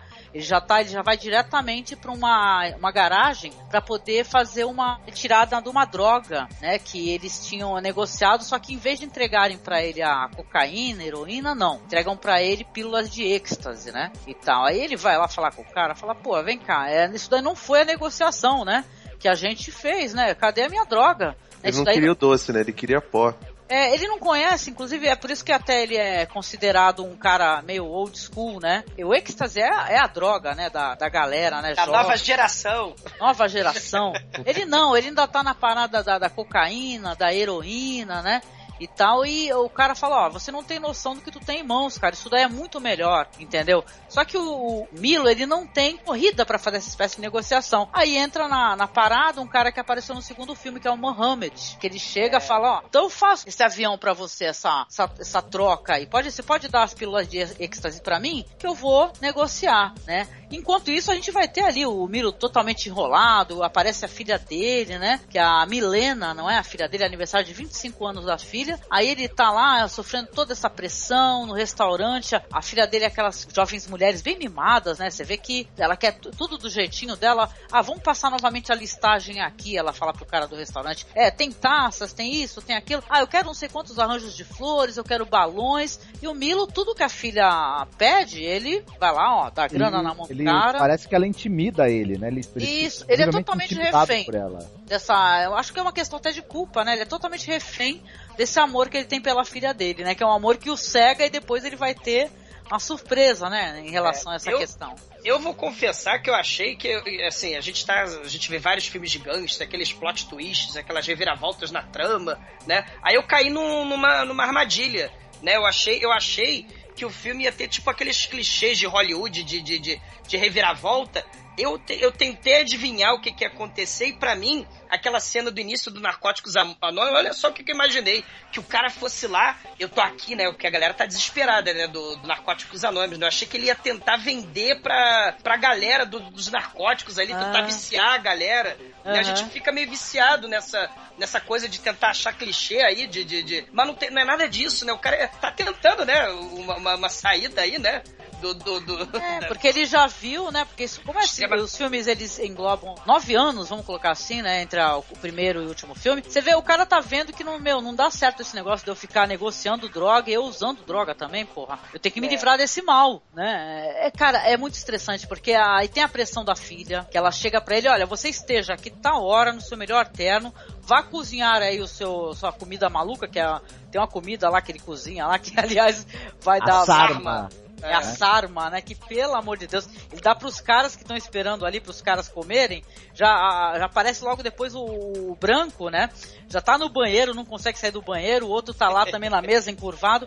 Tá todo mundo passando muito mal e tal, né? E todo mundo falando pra ele, porra, tua comida é uma merda. E nos episódios anteriores, aí nos filmes anteriores, você já vê que realmente a comida dele não é, não é o forte dele, né? Só que ele e, se acha um grande cozinheiro. E, e, o Mohammed tem os capangas dele, né? Porque afinal de contas ele é o rei de Copenhague, o King Kong de Copenhague, né? Ele tem os capangas e os capangas lá. Você quer os capangas do, do Milo? Você quer ir essa sarma aí? Come? Não, não, obrigado. Não, peraí, deixa pra lá, né? Mas o maneiro é, é, o caldeirão de cultura aí, né? Você tem diálogo não. em dinamarquês, em. Sim, é sensacional. Né? Em albanês e em... É, quem assistir não se confunda, porque assim, é. você tem as legendas tem momentos que o Milo tá falando em outra língua. Eles estão conversando é. em outra língua e não tem legenda para você. E tal, e talvez não seja pra gente realmente entender essa conversa, porque é uma questão meio corporal. Pelo menos eu, até o momento que tem a grande catarse, né, e tal, você compreende mais ou menos o que ele tá falando pelo gesto, pelo jeito que ele tá se movimentando, pela entonação da voz dele, né? É, é bem legal, é bem interessante, né? Nesse filme aparece o cara que o Frank tentou roubar, né? Que tentou, não, roubou na academia, que vai ser o namorado da, da filha do, do Milo, né? Ele aparece, ele que vai ser o namoradinho lá e tal, que depois vai rolar uma, uma treta da, da filha com ele. Pois é. já e... sabe que, que ele também é traficante, esse sujeito, né? O, é Mike o nome dele, né? Uma coisa assim. Sim. Por isso, esse tema, né, do, do, do velho, né? Do, do, do, cara da velha geração e a galera da nova geração. Eu, nesse, nesse vício aí de, de, de reviravolta da trama, eu já tava imaginando uma conspiração aí entre a filha, esse cara aí que tava lá no, no, no contrabando de vinho, né? A gente, eu fica imaginando essas coisas, né? De, de, caramba, tá todo mundo junto, é verdade, está lá fora, conspiração total, né? Mas não é nada disso, né?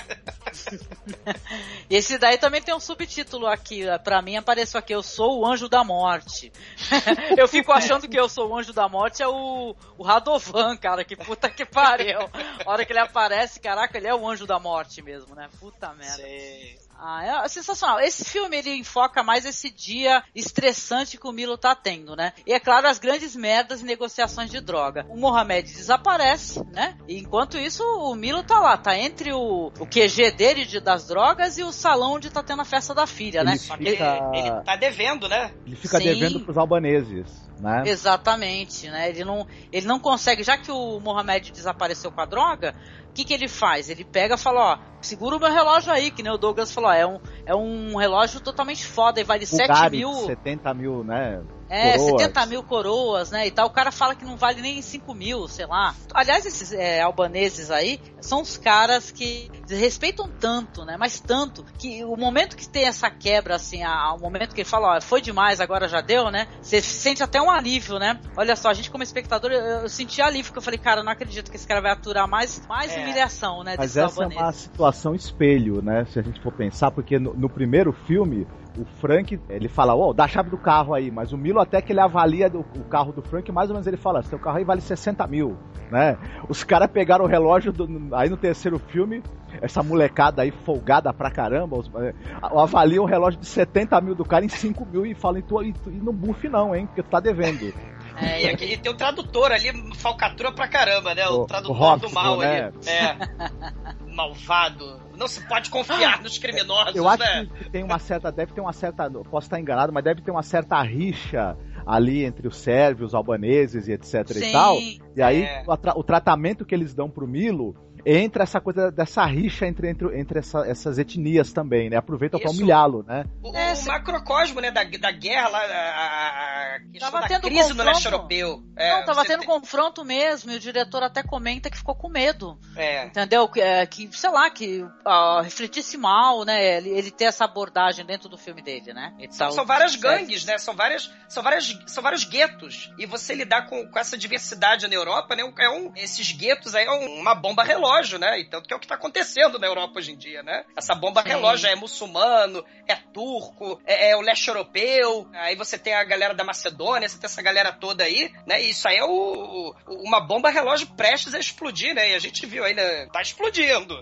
Vamos é. ver o que isso vai dar, né? Não, aí o que que acontece? A negociação do, com o Mohamed, né? Já, já zicou, aí ele ele pega, manda um policial, aparece um policial lá enquanto ele tá lá conversando com os familiares, com os amigos, de maneira muito simpática, ele é muito cordial, né? Esse ator, ele é, ele é sensacional, eu gostei demais dele. Ele é super simpático e o olhar dele se transforma muito, né? É mó legal isso daí. Quando ele tá conversando, no momento que ele vai chamar a atenção do namorado da, da filha, acabou de receber as pessoas com a maior simpatia, um sorriso enorme. E ele olha pro cara com um olhar gelado, assim, né? Quando ele vai conversar com o cara. É muito interessante. Olha o medo aí, ó. Olha o medo, a intimidação aí. É, ele intimida, assim. O Mohamed é caçado, ele pede ajuda a um, a um, colega policial e tal. Depois o Mohamed vai aparecer. Mas aí o que, que acontece? Enquanto isso, ele tá com esse débito aí com os albaneses, cara, ele tem que resolver, porque os caras estão apertando. Os caras falam, ó, oh, não quero saber, bicho, você resolve essa questão aí. Já que tu não, não tá com essa grana aí, tu vai quebrar um galho pra mim. Ajudar no esquema aí, que eu vou fazer. E você não sabe, ele fala, ok, sem problema. Aí eles ainda falam pra ele assim, ó, Só vão fazer isso porque é você, hein? Se fosse outra pessoa, não ia ter essa, não, hein? Ele tá então... achando que vai, que vai ser intermediação, ele vai ceder lugar para alguma outra negociação de drogas. Na cabeça dele é isso, né? Provavelmente. A gente é, podia esperar, né, que tráfico aí, a mercadoria é outra, né? É, a mercadoria é mulheres, né? É porque a gente assistiu uma vez um documentário, eu, olha, de cabeça, não sei se foi Oputa, né, Marcos? Faz uma cara que a gente assistiu um documentário sobre essa questão da, da prostituição, né, do sequestro das mulheres, que eles fazem isso, né? Eles pegam, né, sequestram a, as minas, né, e roubam passaporte, e elas ficam ali sem ter condições de retornar e tal, né, dependendo dos caras, né? Porque acontece justamente isso. Esses albaneses eles estão querendo fazer uma negociação com uma mulher, né? Uma jovem. O Milo ele fica olhando essa negociação, não se mete, né? E os caras ficam falando, tratando ele como garçom. Falam, ó, pega a cerveja ali, pô, pega não sei o que lá ali, porra, traz comida pra gente. Ele vai lá pra festa lá e vai pegar bolo, vai pegar, vai pegar uns, uns frios, né? E tal. Ele fica servindo mesmo como garoto de recados, né? Uhum. Os caras. E, e, essa, e essa questão aí, Hollywood, que eu tava falando, eu imaginei, caramba, ele vai pegar o sarma podre, vai dar pra eles comerem. Eu achei também, eu falei, é. cara, ele vai pegar do lixo, eu pegaria, né? Porque é uma, uma maneira de tu resolver essa situação, né, gente? É. fosse fazer isso. Não, mas ele é um grande cozinheiro, ele não quer assumir que, que, o, que o sarma é, dá dor de barriga, pô, né? Ele vai pegar lá comida boa, vai pegar um bolo gostoso, vai pegar uns frios com a mão, né? Sensacional pegar é. com a mão. Tem um momento, aliás, esse Sarma na festa dele, como ele, ele viu que os caras passaram mal, ele cata tudo da Joga mesa. tudo fora. Isso, aí ele vai num, num chinês lá, no, no cara e pede 60 peixes e tal, e aí vai aparecer o danado do Kurt Kant de novo, que é, é esse cara que ele agora aparece já, já então com o cabelo e tal, e começa a pressioná-lo, fala assim, oh, pô, eu, sei, eu tô com uma heroína muito boa aí, cara. E ele tá lá ainda, tá lá no, no, nos passos narcóticos anônimos. Fala, não, cara, eu não quero. Pô, cara, você tá falando que não quer, mas você tá falando que quer dizer que quer. Aí tu dá um, dá um ódio, entendeu? Não dá esse desgraçado. Fala, porra, cara, não quer, maluco. Aí o cara vai, coloca, coloca é. na mesa, né? E acaba, claro que o Milo tá sofrendo um estresse tão grande, cara, ele não quer mais saber. Ele vai pro banheiro e vai usar a droga, né? Dá pra poder aguentar essa pressão, né? Porque ele não tá suportando o discernimento dele vai piorando cada vez mais, né? Ele também vai tomando uma série de decisões, né? Faz, falando como o Marcos disse, né? Lá no início do prime, o primeiro filme, o Frank vai tomando várias decisões horrorosas, né? Pra, pra tentar sair do, do problema. E, e nesse terceiro filme, o Milo aí também, né? Tomando decisões horríveis também, né? Pra tentar sair dos problemas, né? E não vai dando certo. Até o momento Mas que ele. Os caras, o Rox, o Roxro, né? E, e o outro cara que é o traficante de mulheres, eles vão cavando a própria sepultura porque primeiro que o Roxo fica humilhando o Milo, né? É. De uma maneira que não teria necessidade. E o outro cara, o traficante de mulheres, dá, dá oferece fala que é cocaína pro, e oferece pro Milo, mas na verdade é speed. Aí ele mistura as duas coisas, ou ele começa a ficar meio. E aí tem um negócio interessante que eu, eu, eu, eu enxergo as influências do Gaspar Noé no, no Nicholas Windhelfni. Depois que o Milo cheira o speed achando que é cocaína, ele começa a usar um recurso que o Gaspar Noé, Gaspar Noé usa no filme Sozinho contra Todos. Ele começa a. aparece um barulho de fundo ah, quando ele tá sim. nervoso, que vai te ah. deixando nervoso e mais irritado também. Igual no Sozinho Contra Todos tem uhum. aquele barulho que parece um estampido de revólver o tempo todo. Sim. É, no Sozinho Contra Todos tem aquele... Sim, né? Na sim. hora, cada hora que você vê que ele tá prestes a explodir, né? né? Muito que ele explode, mas deixa pra lá, né? É. Filmaço também. E nesse aí você vê também ele tá totalmente entorpecido. Ele vai explodir também aí, né? Sim, né? por quê? Porque ele está falando nessa questão de negociação de mulheres, de escravas, né? E o, recebe uma mulher lá, que ela, ela é uma loirona assim, né? É a Janete, é a esposa do Duque. É a esposa, é, é sim, eu reconheci. É a esposa do Duque. Ela olha pra a mulher e fala... A mãe do Valdemar, né? A mãe do Valdemar, exatamente. Que, a, que então, a, a, nesse filme ela ela já é uma traficante, né, e tal, né, do, de mulheres, né? Ela, ela capta essas mulheres aí para trabalhar na, no prostíbulo. Aí ela olha pra menina e fala, não me interessa, né? Olha só o jeito que essa mulher tá essa mulher tá morrendo de medo e tal. Eles veem que não é, obviamente, uma profissional, né? Até porque se fosse uma profissional, os caras não iam ter sequestrado o passaporte da mulher, pô, segurar o passaporte dela e tudo. Ela, ela não quer se meter com essa roubada. Ela fala, ó, não, meu, não, sem, sem brincadeira, sem condições. O Milo tá lá só lendo o jornal dele e tal, e vendo essa negociação que a, a moça faz. Ela tenta fugir, né? É. Pros caras, é a, a gota d'água. O que, que eles fazem? Eles começam a torturar, né? A mulher começa, joga água quente nela. E o Milo Já tá, cara, é a gota d'água, né? Que você vê que ele pega o martelo e coloca lá em cima, falando lá na língua dele e tal, e, e putaço que isso daí. Ele fala, porra, que merda é essa, cara? Quando eu já tô na merda, descobre, né, que a filha dele tá envolvida com, com tráfico junto com o namorado e tal, pressiona ele de uma maneira como ele talvez, ele, eu acho que foi a maior decepção dele. É, Angélica é, é o é. aniversário da garota, dessa garota, né? Que nem o aniversário da filha. Então, é assim, teoricamente, é o lado humano dele aí, nesse momento aí, totalmente desumanizador, né? O lado humano dele, ele vai partir pro, pro assassinato. Olha só, né? Porque no, é. no aniversário ele, ele tá dizendo que ele deseja pra filha um bom futuro pra ser, ser enfermeira, olha só, né? É. Ele, ele antevê aí que a filha não vai seguir esse caminho criminoso dele. Poucos minutos depois tá ela discutindo o preço de grama de, de heroína com ele, né? Pra poder Exatamente. ela também negociar na, na empresa de táxi que o namorado dela tem, né?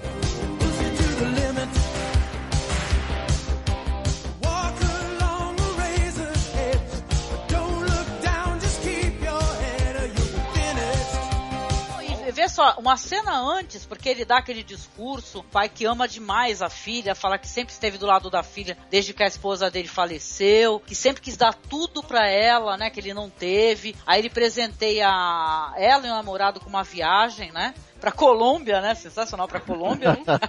Escobar ali, logo ali. Pois é, né? Pra Colômbia, um hotel cinco estrelas. Um eles num hotel ficar... cinco estrelas, já pensou? E logo depois, o próximo diálogo que ele tem com a criatura, ela fala para ele, olha assim, ó, é o seguinte, eu quero que você, eu quero que você cobre menos a grama aí, porque eu quero ter lucro. Porque meu, meu namorado tem um negócio de táxis e ele vai vender muito mais. Se você não negociar comigo, eu negocio com outra pessoa. Ele olha pra, pra filha dele e fala, porra, né? Caramba, né? Até tu, Brutus, né? Exato. É, é foda. Ele, ele vai quebrando, né? Conforme é, é um, tipo assim, é um dia de cão que o Milo tá tendo, né? É, é impressionante. quatro horas tenebrosas, né? E aí ele explode, quando ele finalmente explode, ele pega o seu martelo, não o seu bastão de beisebol, né? Atrás do balcão do restaurante, e ele martela a cabeça do cara que tava judiando da, do polaco, né? Que tava judiando da, da menina, né? Queimando o braço dela, né? E aí ele. Que cena, né, cara? É, que cena louca. É, é muito é. boa, sim. É sensacional. Ele fica indeciso, ele não sabe o que fazer. Caramba, eu tô devendo, mas ao mesmo tempo é, é, o cara tá barbarizando com a garota lá dentro. Né? Ele tenta apartar e o, o polaco, a cena até aquela câmera tremida, né? É, é, bacana isso, assim, você vê a tensão e aí ele toma a decisão de vai lá e martela a cabeça do, do infeliz, né? Martelo, martelão. É. é e é seco o negócio, né? Seco. É uma cena seca, né? Se a gente no, é. no Old Boy tem aquela cena maravilhosa, né? Que todo mundo fala, eu adoro também. Que é a cena dele com o martelo lutando contra um monte de caras. Você tem o Milo, né? Ali que ele vai, ele primeiro larga lá o martelo e vai falando, e você vê que ele tá gesticulando e deve estar tá xingando todo mundo, falando, porra, meu, né? E tal, e vai martelo o cara. Quando o outro cara entra, né? Ele aperta a campainha, entra, ele vai dar-lhe martelada no cara também e fala, ó, quer saber? Foda-se, né? Você fala assim, ó, o que, que ele faz? Ele vai atrás de quem? Do Randovan. Randovan Sim, ele tem um restaurante. É, você precisa se livrar dos cadáveres, né? Então, e aí filme de gangster você tem que se livrar dos cadáveres, né? Aí ele é vai atrás do especialista, né? É. Caraca, a gente nunca tinha visto o Randovan realmente fazendo as coisas que ele falava, né?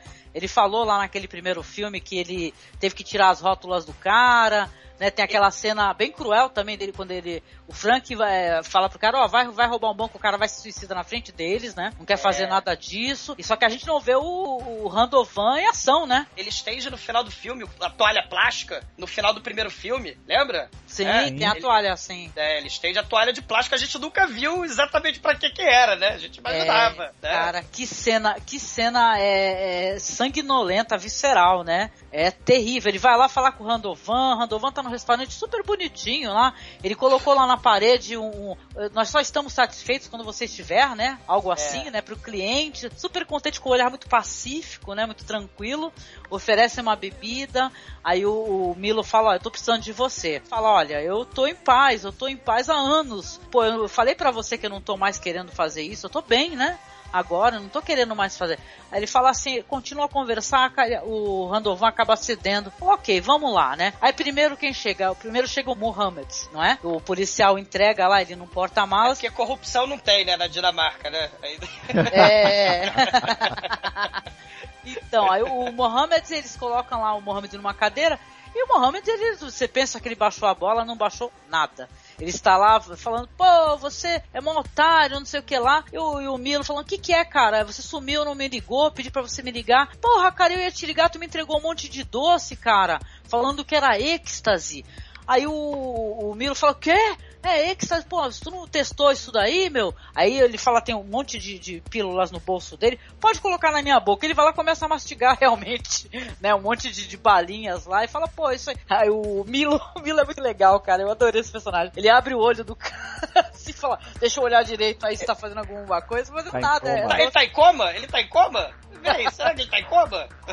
Ou seja, a gente nessa daí, se a gente começa a deduzir que o tal do Luan que era o dono dessa droga que o Milo estava negociando, outro que tentou passar a perna dele e fazer ele de trouxa, né? Exatamente, igual o, o Milo fez, né, anteriormente, né, na, na em outra negociação, né? Segundo filme, é. É verdade. Então, pô, aí o, o, o Mohamed, ele realmente, ele, só não ligou porque ele tava bravo. Mas antes ele tivesse ligado, né, pra falar alguma coisa. Porra, meu, tu tá me entregando doce, tá me tirando, né? Aí, cara, é, é, olha, é um, um, final que é, é, é, muito angustiante, assim, eu achei, porque o Randovan, cara, quando eles vão se livrar dos corpos, resolver essa questão, né, ele chega pro cara, ó, eu preciso de um, de um saco grande, tá? E você... Escada. É, gancho... Você, puxa, você tem aquele negócio de levantar carne, né, e tal, que você pendura um gancho, e tal, e vamos fazer a limpeza aqui. Até, até que, inclusive, quando ele puxa o cara lá que ele martelou primeiro, que é o que tava maltratando a mina, o cara ainda tava vivo. Aí o Milo vai lá e toma a martelada é. e dá ali martelada na cabeça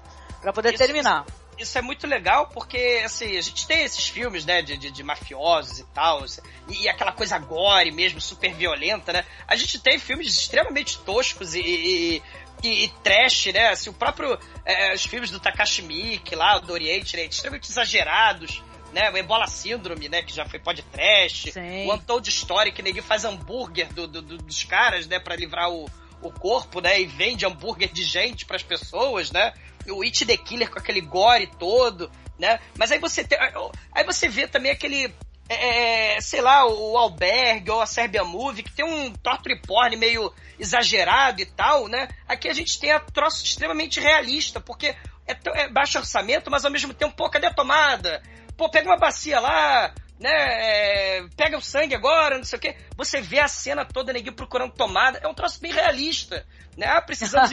é né? ótimo, o, o, Randall, o Randall vai chegar pra ele, pô, cadê a tomada, cara? é, tem lá, né? Benjamin né? aí, tem extensão né? É tudo, é tudo em sequência. Em Hollywood é você é um não tem dia isso. de trabalho, né? Um dia é, de trabalho. Porque Eu... geralmente você tem aquela música de terror, assim, né? E depois você vem já direto as tripas caindo e tal. Não, aqui não, tem tudo. Eles fazendo a preparação, subindo o cadáver, né? O, uma naturalidade, né? Uma coisa é, tão. É, é essa crueza que, que é uma coisa angustiante, né? Choca, Porque o, né? o Randovan ele chega, ele pendura o cara, gente, isso daí é, é uma cena. É graficamente é, incomoda, assim, é nojento. Ele pega, ele pendura o cara, ele fala, pô, tu nunca matou porco? Né? É a mesma coisa. É. Entendeu? Ele pega, aí o Milo vem com uma, banda, com uma balde branco enorme, né? E coloca embaixo do cara. Ele corta as entranhas do, do, do cadáver e começa a escorrer aquele sangue. E ele aquele dá batidinha, ele dá batidinha Exatamente. Assim o, sangue. o sangue passando na cara do ator, né? E é. tal, né? Aquele sangue vermelho correndo, enchendo aquele balde branco, né? É. E tal, ele batendo As... assim pro sangue descer, né? Terminar As de reações descer. de nojo do Milo, né? Então é tudo eficiente, porque a cena é, é ela é, sequ... é uma sequência inteira. Então você tem a reação de nojo do Milo. Você não vai, evidentemente, tirar as tripas do ator, né? Mas é, é você tem aí o baixo orçamento e é tão eficiente. Você pega as entranhas de uma vaca, sei lá, de um, de um bode, sei lá que diabo que é aquilo Aí você fala, o Radovan fala, pô, isso fede pra caramba, né? Põe isso lá na pia. Aí ele vai lá e tritura lá no, no triturador da pia. Triturador, cara. É. Uma cena vai... escrota também, ele pegando do balde, enfiando isso, no triturador. Isso chega é. a ser até uma, uma piada simbólica, né? Porque esse polaco é o cara que tava vendendo, tentando vender a mina. Que é, obviamente, um personagem odioso, podre, né? É. E aí, quando o cara corta e drena o sangue dele, o Radovan fala, puta, esse cara fede demais, ele é nojento demais, né? É, é isso que, o que o cara tem, tem de mal por dentro, né, exalasse, né, quando ele, quando ele foi cortado e drenado o sangue dele, né? E é tudo tão insólito, é tudo tão, assim, sabe? E, e, e não para, né? Porque você tem o, o, o passo a passo de como se livrar de um cadáver, né? Você tem no Snatch aquele diálogo, aquela mesma coisa do Tarantino, né? No Snatch, Porcos e Diamantes, você tem aquele discurso lá do Bricktop, né? Ah, não, eu preciso de seis porcos para acabar com o cadáver, você primeiro remove os dentes e tereré. Tem aquele discurso bonitinho de glamorização da violência. Aqui, você vê o passo a passo. Ah, eu preciso de uma tomada, eu preciso de uma escada para pendurar o cadáver, eu preciso de um gancho e não sei o que, né? É, é, cara, é, é, um negócio assim. E você vê uma eles coisa... passam a madrugada inteira fazendo aquilo, né? Interessante como o, é engraçado que o Milo é esse chefão mafioso aí, essa coisa toda, tá acostumado com violência, mas ele sempre teve alguém para fazer isso para ele, né? Tanto é que é. o Radovan sabe exatamente o que fazer e ele tá meio que perdido, né? Ele é o segundo em comando, o Radovan ele é o cara, né? É o cara que resolve as coisas, né? Sim. Caramba, é catártico. Eu falei, ai, cara, que nojeira, porra, puta que pariu. Sensacional. É, uma característica que já tinha nos outros e que nesse se maximiza é a questão da crueza, né? Os, o filme ele é bem mais cru e mais visceral, né? Com perdão do trocadilho, do que, do que os outros, né?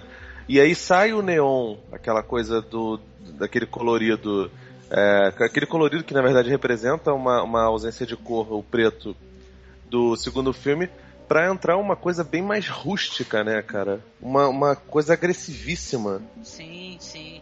É, essa, esse lance dele, dele, dele mexer com as vísceras lembra muito um, um cinema do, do Cronenberg. É, de, de, de mexer com, com, com, coisas que são internas e externas. Pegar uma, um, um, algo que tá dentro da pessoa e botar para fora. E, cara, é, é muito agressivo, né, Visceralmente e, e, psicologicamente também, né? O Milo também, ele extravasa no final. Ele extravasando, virando tal do anjo da morte aí, né? Ele, ele põe tudo pra fora, ele tá fudido e, e extravasa ah, mesmo, ele né? Toca, ele toca o foda-se, né, meu? Ele é... fala, Quer saber, cara? Eu sou o chefão mesmo. É, eu sou o chefe aqui. Quem é que manda nesta, neste grande reino dinamarquês aqui do crime? Que é o rei do crime da grande Dinamarca, né? Sou é, eu. E você tem é? aquele contraste, porque o, o, Milo, ele quando tá com a família, ele é aquela personalidade sociável, né? É. Generosa, né? Carinhosa e tal, puro sorriso, né? É para terminar de um jeito que, sinceramente, a, quando eu assisti a primeira vez, eu não esperava, cara, uma crueza dessa, né? É pragmático, né? É, pra, é, o que, é o que precisa ser feito, né? É extremamente pragmático pros negócios dele. Eles né? mostraram que finalmente eles que, falavam em fazer, né? E tal. É, é, a, a violência que eu faço é essa. Eu tiro as rótulas daquele fulano, pô, eu vou fazer isso, vou fazer aquilo. Aí aparece pra gente como é que funciona essa questão da, da violência e da eliminação. É a conversa que o Radovan tem com o Frank no, no carro no primeiro filme, né? Ela é meio que retomada aí, só que a gente vê ao vivo e a cores como é que funciona isso, né? Uhum. É, o, o, o gore desse filme é curioso porque normalmente quando a gente vê um filme de terror, especialmente os de baixo orçamento, os filmes B, o gore ele, ele é uma coisa meio, sabe, fantasiosa, né? É, o mal sangue... feito. É, é o, não, o, não, o sangue é mais escuro, né, cara? Nesse é. daí não, o sangue, de, o sangue é ele é claro, é, é tipo um gore se fosse feito para pra como se fosse feito pra realidade, né? Exatamente. E não tem um negócio que o Douglas falou que eu achei muito interessante, ah, esse preparo, né? Que tem esse som tenebroso, é. ou tem uma construção toda. Tipo não, um filme cara, de terror, né? Não é, tem. É. Filme de terror tem isso, nesse filme não. Você tá vendo, você viu negociações de droga, né? Mas não é uma comédia de erros, é uma tragédia, né? Cheia de é. erros, né? E tal. E cara, aí você não, te, não tá preparado psicologicamente. Você sabe que tá dando merda, muita merda. Você já teve aquela, aquela violência verbal, né? Aquela violência social. E aí no final você vai ver a violência mesmo, né? Física. Né? E terrível. É, é sensacional. É é um fechamento que, é eu, eu, falar sério, é foda demais. Sei. Ele, no... E no final ele vai tomar café, né, com a, com a, com a filha, né? Oi, filha, eu passei a noite assim meio. Eu, eu sumi um pouco da festa, né? Mas eu precisei resolver os negocinhos. Né? Normal, tranquilo. Foi boa festa? Dá um café aí. Né? Meio suado assim, daquela limpada na testa. Fala, ah, não, tamo aí, tamo, tamo vivo. Mais um Cara, dia. Só mais é, um dia. Mais um dia de trabalho. Tamo aí mandando brasa. Né? Meu Deus do céu. Tem uma é. cena no, no Sopranos eu não lembro agora qual era a temporada, devia ser quarta ou quinta, em que o Tony Soprano ele, ele tem que se livrar do corpo de um personagem que é o personagem do Rei Pantoliano. Hum. Só um momentinho. O personagem do Rei Pantoliano, ele acaba assassinando ele e aí ele, ele pega o cara e, tipo, liga pro, pro, pro capanga dele e fala, porra, vem cá, vamos, vamos resolver essa situação, né? E aí, tipo, o Rei Pantoliano, ele tem uma, uma, uma, ele é careca, né? Como é o ator, personagem arranca pelo ele, é, que nojo!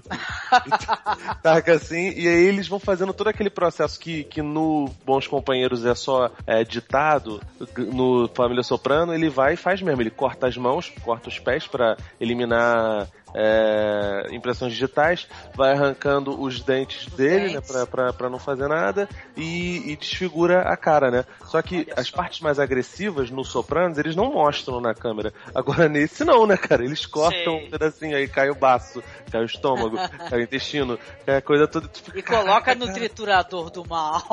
Nossa, cara, essa cena do triturador é maravilhosa, né, cara? Tipo. Tim Burton chorou depois disso, do, do, é. do, do Batman Retorno.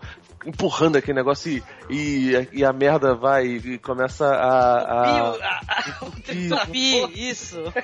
Imagina chamando o encanador depois. Que merda é essa, cara? 269, 69, 69. É um pouco mais caro. Ah, mas é muito melhor. Ah, deve, deve, deve ser uma gracinha. Deve ser uma gracinha, né? O lá, parece o Mario Luigi tendo que tirar, tirar intestino de porco lá do. Que merda, né, cara? Sim. É, não, e o jeito, o jeito que o Milo pega, né? Que o Milo, ele faz uns, uns, uns gestos assim, pegando a coisa do balde, que ele tá esticando o troço, né? É. Pra poder enfiar no, no, no, triturador. E aquilo é muito podre, cara. Aquilo é muito podre. Aí tira merda do intestino, aí ah, corta, não sei o quê. É sensacional. É, é ótimo. Aí, aparece, aí aparece Randovan na porta. Ô fulano, onde é que tá a tomada ali pra Cadê poder a serra? serra? Porra, tem motosserra esse filme, cara. Uma das. Lá no podcast, assim, eu falo, todo filme com serra, motosserra e afins é um filmaço, não tem como não ser. Então, pô, e ele fica, pô, cadê o Benjamin? Tem tomada? Cadê a tomada? Tá perto aqui da. da... Apenas um dia de trabalho, né? É, trabalhar. É, é, pragmático. O negócio é pragmático, né? É, você precisa resolver aquele problema e você resolve aquele problema.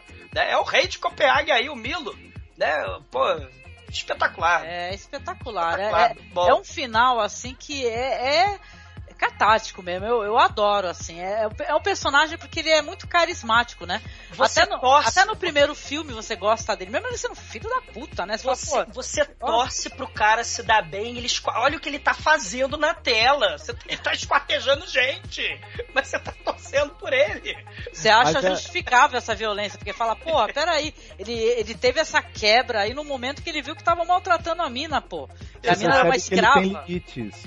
Com é. toda a, a, a cruel, óbvia crueldade, frieza, né, e até sociopatia do Milo, ele é uma pessoa que ele ainda tem um senso de limites e talvez, né, alguns moral, valores né? meio tortos, é. mas que ele ainda tenta conservar e, e, claro, uma esperança de um futuro melhor que ele, que ele enxergava na filha, né? Uhum. É o que o Felipe tava falando do poderoso chefão, cara. É os caras que ainda tem um código de conduta, né? É, tem um, um ponto, assim, fala assim. O código do cavaleiro das antigas, né? Exatamente. Eu não vou fazer isso, eu não vou começar a, a sequestrar mulheres. Ou então vou ser favorável a isso, né? Chega, chega, né, meu? É. Pesquisar é da minha né, filha. cara? Ele, ele, ele, ele, ele não, não, não aguenta esse, esse, tipo de coisa.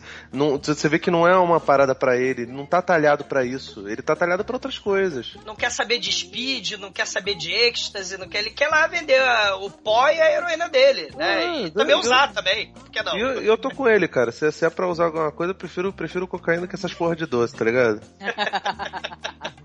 Ai, caraca. E, aliás, a grande pergunta, né? Que fim levou Mohamed, né? Ele ficou lá no, no freezer, lá do restaurante que do fim, Que fim, que fim levou Mohamed?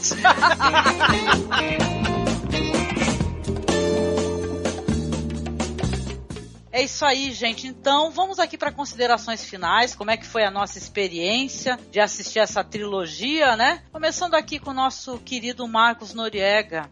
Você, Marcos, é a experiência de assistir novamente e realizar um sonho, né? Porque a gente vem falando da, do nosso, nosso desejo de falar da trilogia Pusher não é de hoje. Sim, eu, eu gosto bastante do, do Nicholas Winding Refn, né? É um diretor que eu particularmente curto e também gosto das influências dele, que ele coloca nos filmes e essa trilogia é imperdível, sabe? São três filmes que mostram essa outra Dinamarca e por tabela essa outra Europa que a gente né, nem sempre invisível, né? Invisível. Porque. Uhum. Não, até fazendo uma intervenção, um parênteses no que tu tá falando, eu lembro do jeito que o Pablo, que, que ajuda vocês lá no Vortex, viu, Felipe? Que ele fala do The Killing. Né, que uhum. é, é uma série que mostra um outro lado do país, né? Um país maravilhoso também, né? E tal. É legal quando você vê a outra cara, você vê a outra cara de Tóquio, né? que nem o Satoshi Kon é, fez com as animações dele. É legal ver outra cara das coisas, né, Marcos? Uhum. E é legal também perceber essa progressão que você tem, né, nos filmes, estilística mesmo, como, como você, vai, você vai vendo a mão do diretor se é, aparecendo, essa, essa, é, os, os, trejeitos que ele usa, as ideias narrativas dele sendo de filme para filme, elas vão se consolidando e vão apontando porque ele vai fazer mais para frente. E é um ótimo estudo também sobre essa coisa dessa da desagregação das, da, das relações no mundo moderno, como as Sim. pressões da vida, é, a influência do crime, das drogas tem em desagregar amizade, família, é, sociedade em geral. Muito interessante. Eu, eu, acho que é um filme que está muito atual. Todas essas Sim. coisas do, da, da, questão dos imigrantes, da, da, da, da pobreza e do, do, caos social se instalando na Europa de hoje, de agora. Então, o filme de 96, como o de 2005, né, o, tanto o primeiro quanto o último, ou do meio, voltaram a ser muito presentes e muito pertinentes. É um filme bom para se ver agora em 2015 e se pensar sobre algumas coisas. Isso aí. Então é bem, é bem legal, é imperdível, vale, vale muito a pena. E não, não fosse tudo isso, ainda tem um show de interpretação do Mads Mikkelsen, né, no segundo filme, e do, do ator que faz o Milo, que eu não vou, não vou saber falar o nome dele agora, no terceiro. em, não que, que, que, que, que o, o, o, ator do primeiro não seja legal, não que ele não esteja bem, mas chama muita atenção a atuação do, do, dos protagonistas dos dois últimos é. filmes, né? Sim. Então, e, o, e o, não, não é à toa que o, o, protagonista do segundo hoje já é um astro aí consolidado que tá Sim. tá até em Star Wars, né? Maravilhoso, sou fanzoca mesmo, de carteirinha do Mads Mikkelsen. Ah, obrigada, meu amor. E você, Felipe? Como é que foi a experiência? E o que, que tu pode compartilhar com quem nunca assistiu a trilogia Pusher? E aí, vale a pena, meu querido? É, eu, eu, acho que vale a pena, mas vale a pena você não ver com a sua família, né? Porque. Ah, sim. É um pouco. Não é um pra você ver domingão na hora da temperatura máxima lá na macarronada da mama. Evidente que não. Mas assim, o, o filme, os filmes do, do Hefner, é, a exemplo até da, da, das produções dele norte-americanas, são filmes muito viscerais, são filmes que, que mostram uma faceta da violência que, evidentemente, tem um pouco de, de fantasia, mas que passam muito longe do escapismo, né? É uma coisa muito mais é, realista dentro desse, desse escopo de realismo cinematográfico, né? E é pra fazer e... pensar, né? Ah, exatamente. É, é, é um filme reflexivo, né? Ele hum. tem, evidentemente, uma camada superficial para quem gosta só da ação, aquela coisa toda, mas se você for só atrás disso, principalmente na trilogia Pusher, você talvez não não, não goste tanto. O Bronson e o Drive, eles são muito mais palatáveis para esse público que gosta de, de cinema brucutu, que quer ver... Violence, é. E o Guerreiro Silencioso, né? O Valhalla Rising. Também, é, também. Tem, tem alguma coisa, né? Tem alguma coisa nos outros filmes desses personagens do Pusher, né? Sim. Uma, sim. uma semente, né? Produção desses personagens. É, ele, ele, ele acaba usando arquétipos, né? E se você for dar uma olhada em toda a trajetória da trilogia, você pode acabar achando, se você for um cara ranzinza e, um, e, especialmente for um cara imbecil, você vai achar que ele tá se repetindo. Se você for, for uma pessoa um pouco mais atenta, você vai perceber que o, a utilização de arquétipos é para mostrar que, independente das, do, do nível na cadeia alimentar ali da, da, da, criminalidade, todos, é, todos os personagens são sujeitos a muitos erros.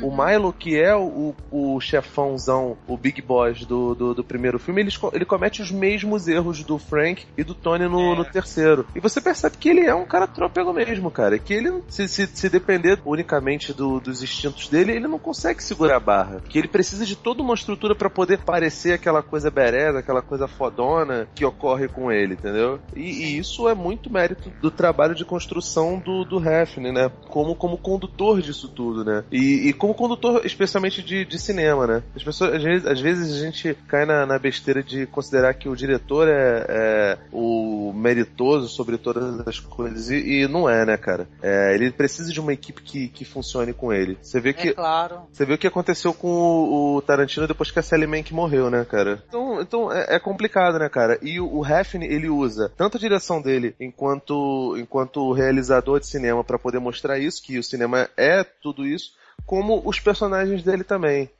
De que o chefão sozinho é só um, um humano que tá numa posição de, de prestígio, entendeu? Mas ele só o gerente, né? É, só o gerente, mas os peões é que tem, né? É isso Exatamente, aí. você não é. faz nada sozinho. O, o Mohamed é isso aí, né, cara? O, os personagens são, são assim, né, cara? Eles são de verdade. Eles lembram muito dá para traçar paralelo com praticamente todos os, os é, subterfúgios, né? Os underground do crime organizado no, no mundo. Sim, o, Cidade o, de Deus, né, Felipe? É, com Cidade de Deus, com Dipan, própria Tropa de Elite, com, com mil outros filmes de gueto. E, e, isso é uma coisa boa, porque universaliza a obra, né? Uhum. Então, você, Douglas, como é que foi a experiência? E recomendando aí pros ouvintes essa, é, essa o, trilogia. O, sim, o, o, que o Felipe falou é verdade. O, o, filme, ele é sobre os personagens, não é sobre o... Ah, o, o, crime, a tortura e não sei o que. Tem tortura, tem crime, tem gente cheirando, tem fazenda acontecendo? Tem mas está mostrando a vida desses personagens dentro do mundo do crime. É, é, é, como se fosse o pano de fundo. Né? Você não tem aí a glamorização, que é justamente o que o, o diretor ele quis fazer. Ele não queria glamorizar em momento nenhum a, a vida do crime, né? Tanto que é, é, é, uma espiral. Ou você perde a sua vida, ou você perde a sua humanidade. Né? A gente vê o Milo aí no final solucionar a batata quente que ele tem na mão. Ele escolheu perder a humanidade totalmente ali. Né? Ele, ele pegou ali, destrinchou o sujeito polaco lá que também já era outro canalha desumano, né? Que, que é, traficava escravas brancas, né? Prostituía, era o cafetão do mal ali. Então a, a, história é sobre os personagens, não é sobre ah, o mundo maravilhoso do crime, eles cheirando, eles com os carrões, eles é, é, fazendo o grande assalto, né? Que muitas vezes também o Hollywood faz isso, né? O filme do grande assalto. E, Sim. E, e, é muito pelo contrário. O filme mostra o crime, mas mostra como é a descida desses personagens pra escuridão, pro lado podre, pro underground, pro, pro, pro gueto, porque você não vai cometer crime se você, porque você quer, né? Você tá numa situação de desespero, né? Os próprios diretores, ele conversou com a, com a galera do crime, né? Que tava participando do filme, eles falaram, não, a gente sabe é, é, é, como é que é terrível essa vida, né? E, e, que bom que o diretor, ele quis não julgar, né? Não, não teve moralismo barato, ele só tá mostrando mesmo a vida é, tenebrosa dessas pessoas, né? O vício, lidar com a morte, lidar com, com medo, né? Né? Porque você, você não sabe se você vai viver amanhã, né? Você comete o crime é porque você quer, não é? Você está desesperado e você precisa solucionar esse, essa situação de, de, de, desespero que você tem, né? Ele vai mostrar, né? Sem glamorizar é, a violência, vai mostrar nos mínimos detalhes a, a, a sordidez da coisa, né? A pessoa descendo, precisando pagar a dívida. O primeiro filme é o desespero, o cara querendo pagar a dívida e ele não conta com ninguém, ele quer resolver sozinho. Ele podia ter pedido ajuda para a namorada dele, então a relação humana aí podia ter ajudado, né? Mas aí ele escolhe largar a mulher de mão e aí ele acaba se dando mal por causa disso, né? O segundo filme, Tony tá tentando desesperadamente é, é, reatar laços familiares e o, e o, pai dele tá tão desumanizado, tá tão inserido nessa mentalidade aí de poderosos do crime, né? De, de big boys aí da Dinamarca, que é, fala, ó, você vai, vai fazer o que eu tô mandando porque você não presta e tal, e até que chega um momento que a pessoa explode, né? Então, é um lado humano, a pessoa tem limite, né? Antes de glamorizar a violência e tal, esses, essa trilogia mostra o lado humano, né? Você tem os outros filmaços, né? Eu gosto muito do Bronson e tal. Você vê um lado um pouco Hollywood ali, né? No, no, no Bronson, você vê ali no, no Drive, você vê no, é, é, quase, o Bronson é quase uma peça teatral, né? De vez é, em quando, né? Cê, cê, é. é um laranja mecânica, né? Misturado com, com sei é. lá, com com It's a Sin, né? Que aquela cena, aliás, é fantástica, né? Do, do It's a Sin, né? O lado. é, o, Ludo, o tratamento ludovico lá do Bronson é muito bom. Né? Ou com a glamorização, né? No caso, Bronson puxa um pouco pro lado do Assassinos por Natureza, talvez, aquela surrealidade.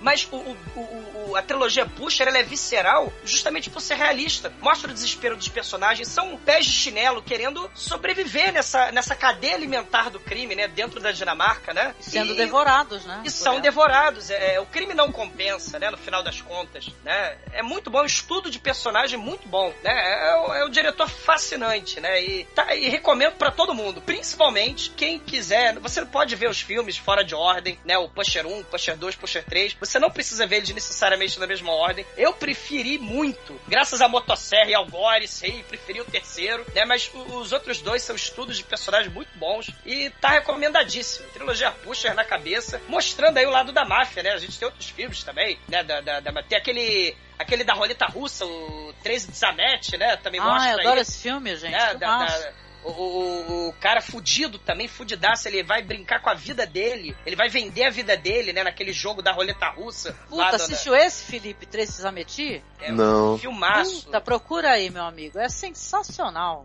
Vou é, dar uma olhada. São a, a galera chinfrim, né? Querendo sobreviver nesse lado aí do, do grotesco do crime, né? E não compensa, mas Tá negócio, eles são produtos, né, já de uma sociedade que já tá sobrevivendo do crime, né? O, o Tony, ele já é filho de um criminoso, né? Esse, Depois esse achei ele um é... bosta porque ele é um criminoso, porra. É, esse, é. esse lado do, do, do, dos seres humanos tentando sobreviver nessa bomba relógio na Europa, né? Esse underground, esse gueto, os imigrantes aí em massa, você vê a extrema direita, os personagens, a gente nem falou, mas todos eles são muito racistas, né? Esse turco maldito, esses muçulmanos fedorentos, nesses negros africanos muçulmanos aí que o, o, Kant, né, quando ele fala lá que ele vai inventar a história pro Duque, né? Ele fala esses muçulmanos invadiram e roubaram tudo, eles não Sim. prestam e tal. Então você tem aí um background sobre a vida mesmo do, do, do submundo, né, da, da Dinamarca e, por extensão da Europa, né?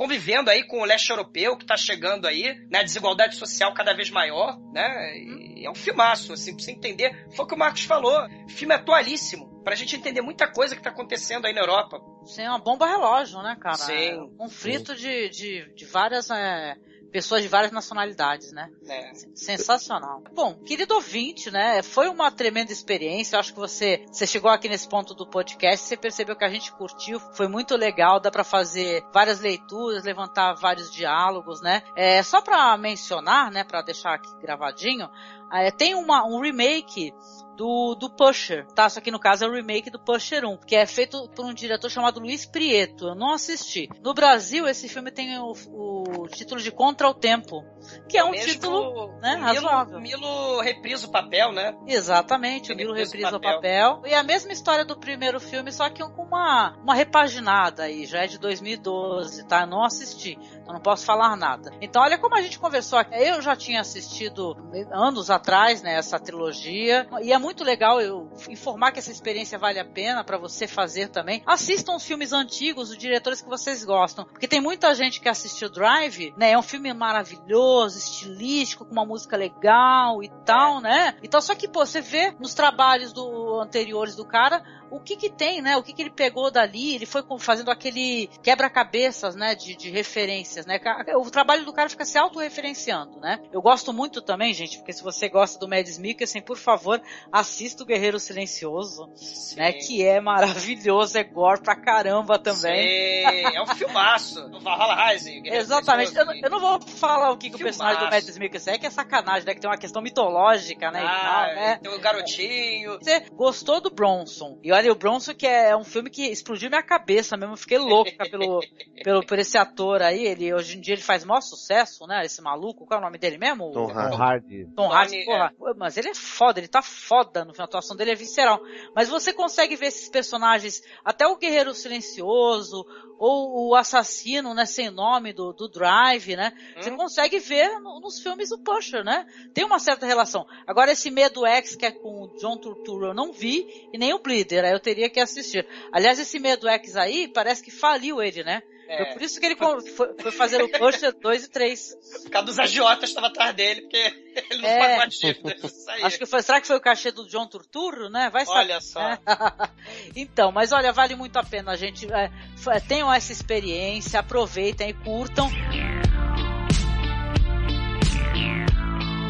Felipe, quero agradecer a tua participação no podcast. Gostaria que você fizesse uma propaganda do Vortex Cultural, que é onde você está lá colaborando, né? É, não, o prazer é tudo meu, cara. Eu gosto muito do pessoal do Cine Masmorra, gosto muito de vocês dois, da Angélica, do nosso menino Marquinhos, esse menino lindo, um jovem, graças a Deus. É, e, e assim, eu, eu, gosto muito do, do trabalho do Hefner, né, cara? É um diretor que, que precisa ser mais analisado, né? E, e, é importante a gente, a gente gravar sobre isso, falar sobre isso e trazer à luz pro público um cara que não é tão conhecido dentro do, do, do cenário mainstream brasileiro, né? Se vocês quiserem saber mais coisas sobre nós, somos no vortexcultural.com.br. Nós temos um, um, podcast que, que infelizmente acaba tendo uma periodicidade meio, meio complicada por causa das agendas do, do pessoal, mas provavelmente em 2016 a gente vai fazer algumas novas análises, né?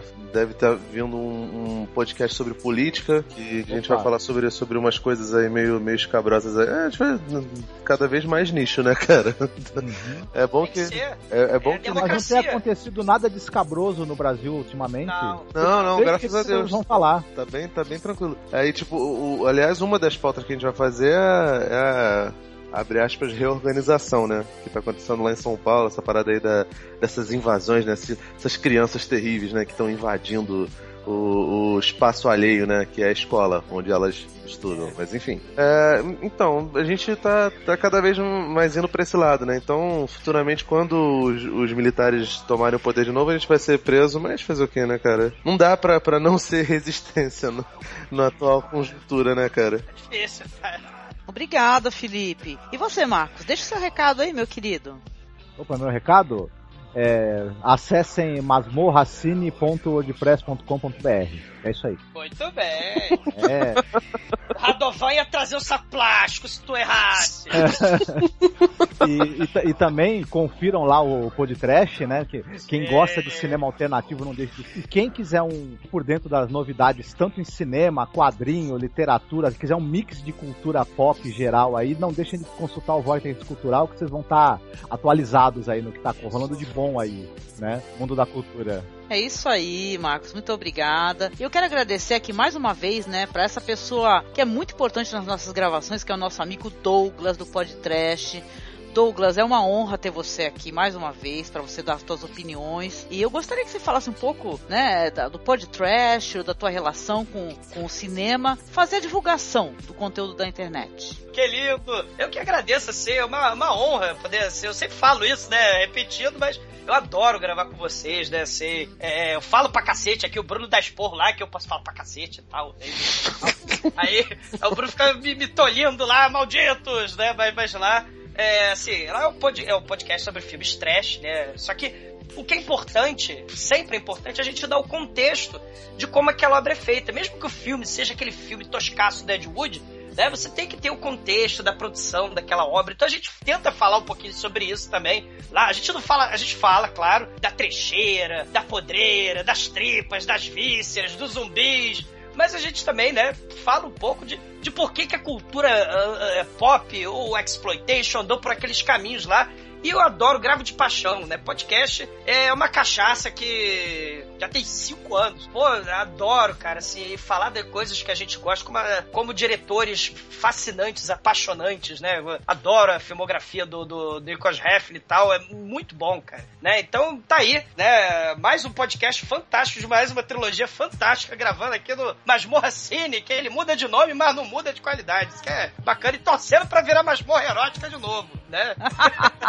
Olha, veja bem, no momento não tem como a gente retornar pra masmorra erótica, não. A gente vai ficar devendo essa daí. Mas, assim, um abraço pra, pra vocês e vamos gravar mais sobre a vida do crime, né? Man, Man Bat Dog, Rainha Diaba. Vamos lá, Quero agradecer ao ouvinte, né, que está prestigiando nosso trabalho aqui, ouvindo nossa divulgação sobre cinema, dessa vez na trilogia do Hefner, né, que é a trilogia Pusher. Quero agradecer também ao nosso amigo Maurício Saldanha, porque ele estava gravando conosco aqui e infelizmente a internet deu problema, né, então ele teve que se ausentar, não conseguiu mais participar do podcast. Mas eu sugiro pro pessoal ir lá, assinar o canal do Maurício Saldanha. O canal do Maurício Saldanha no YouTube é o Cabine Celular Site Confiram lá o trabalho do Maurício, de divulgação de cinema. Tem muita coisa legal, tá? Quem quiser nos contatar nas redes sociais, pode nos acessar no Facebook, só procurar Cine Masmorra. No Twitter nós somos arroba masmorra cast. E os nossos perfis sociais estão todos aí linkados na postagem. Um grande abraço, galera. Vamos todo mundo começar a armar. Uh! É, e a gente vai beber a bebida que pisca depois e transar com mulheres no banheiro. Vamos todos. Uma coisa meio pesada, né? Dá licença que eu vou no banheiro que eu comi um que não fez muito bem. Eu vou nessa. Eu também, eu tô com uma coisa pendurada aqui que eu tenho que terminar de mexer, né? Um probleminha que eu chamei um amigo meu pra, me ajudar a resolver, e então. Você fica usando, você fica usando esse, esse pó do mal aí, esse pó de má qualidade, isso que dá, dá cagadeira. respect, respect! R-E-C-P-T, oh you gotta need to me, R-E-S-P-C-T, respect! Sim, muito bem. 哈哈哈哈。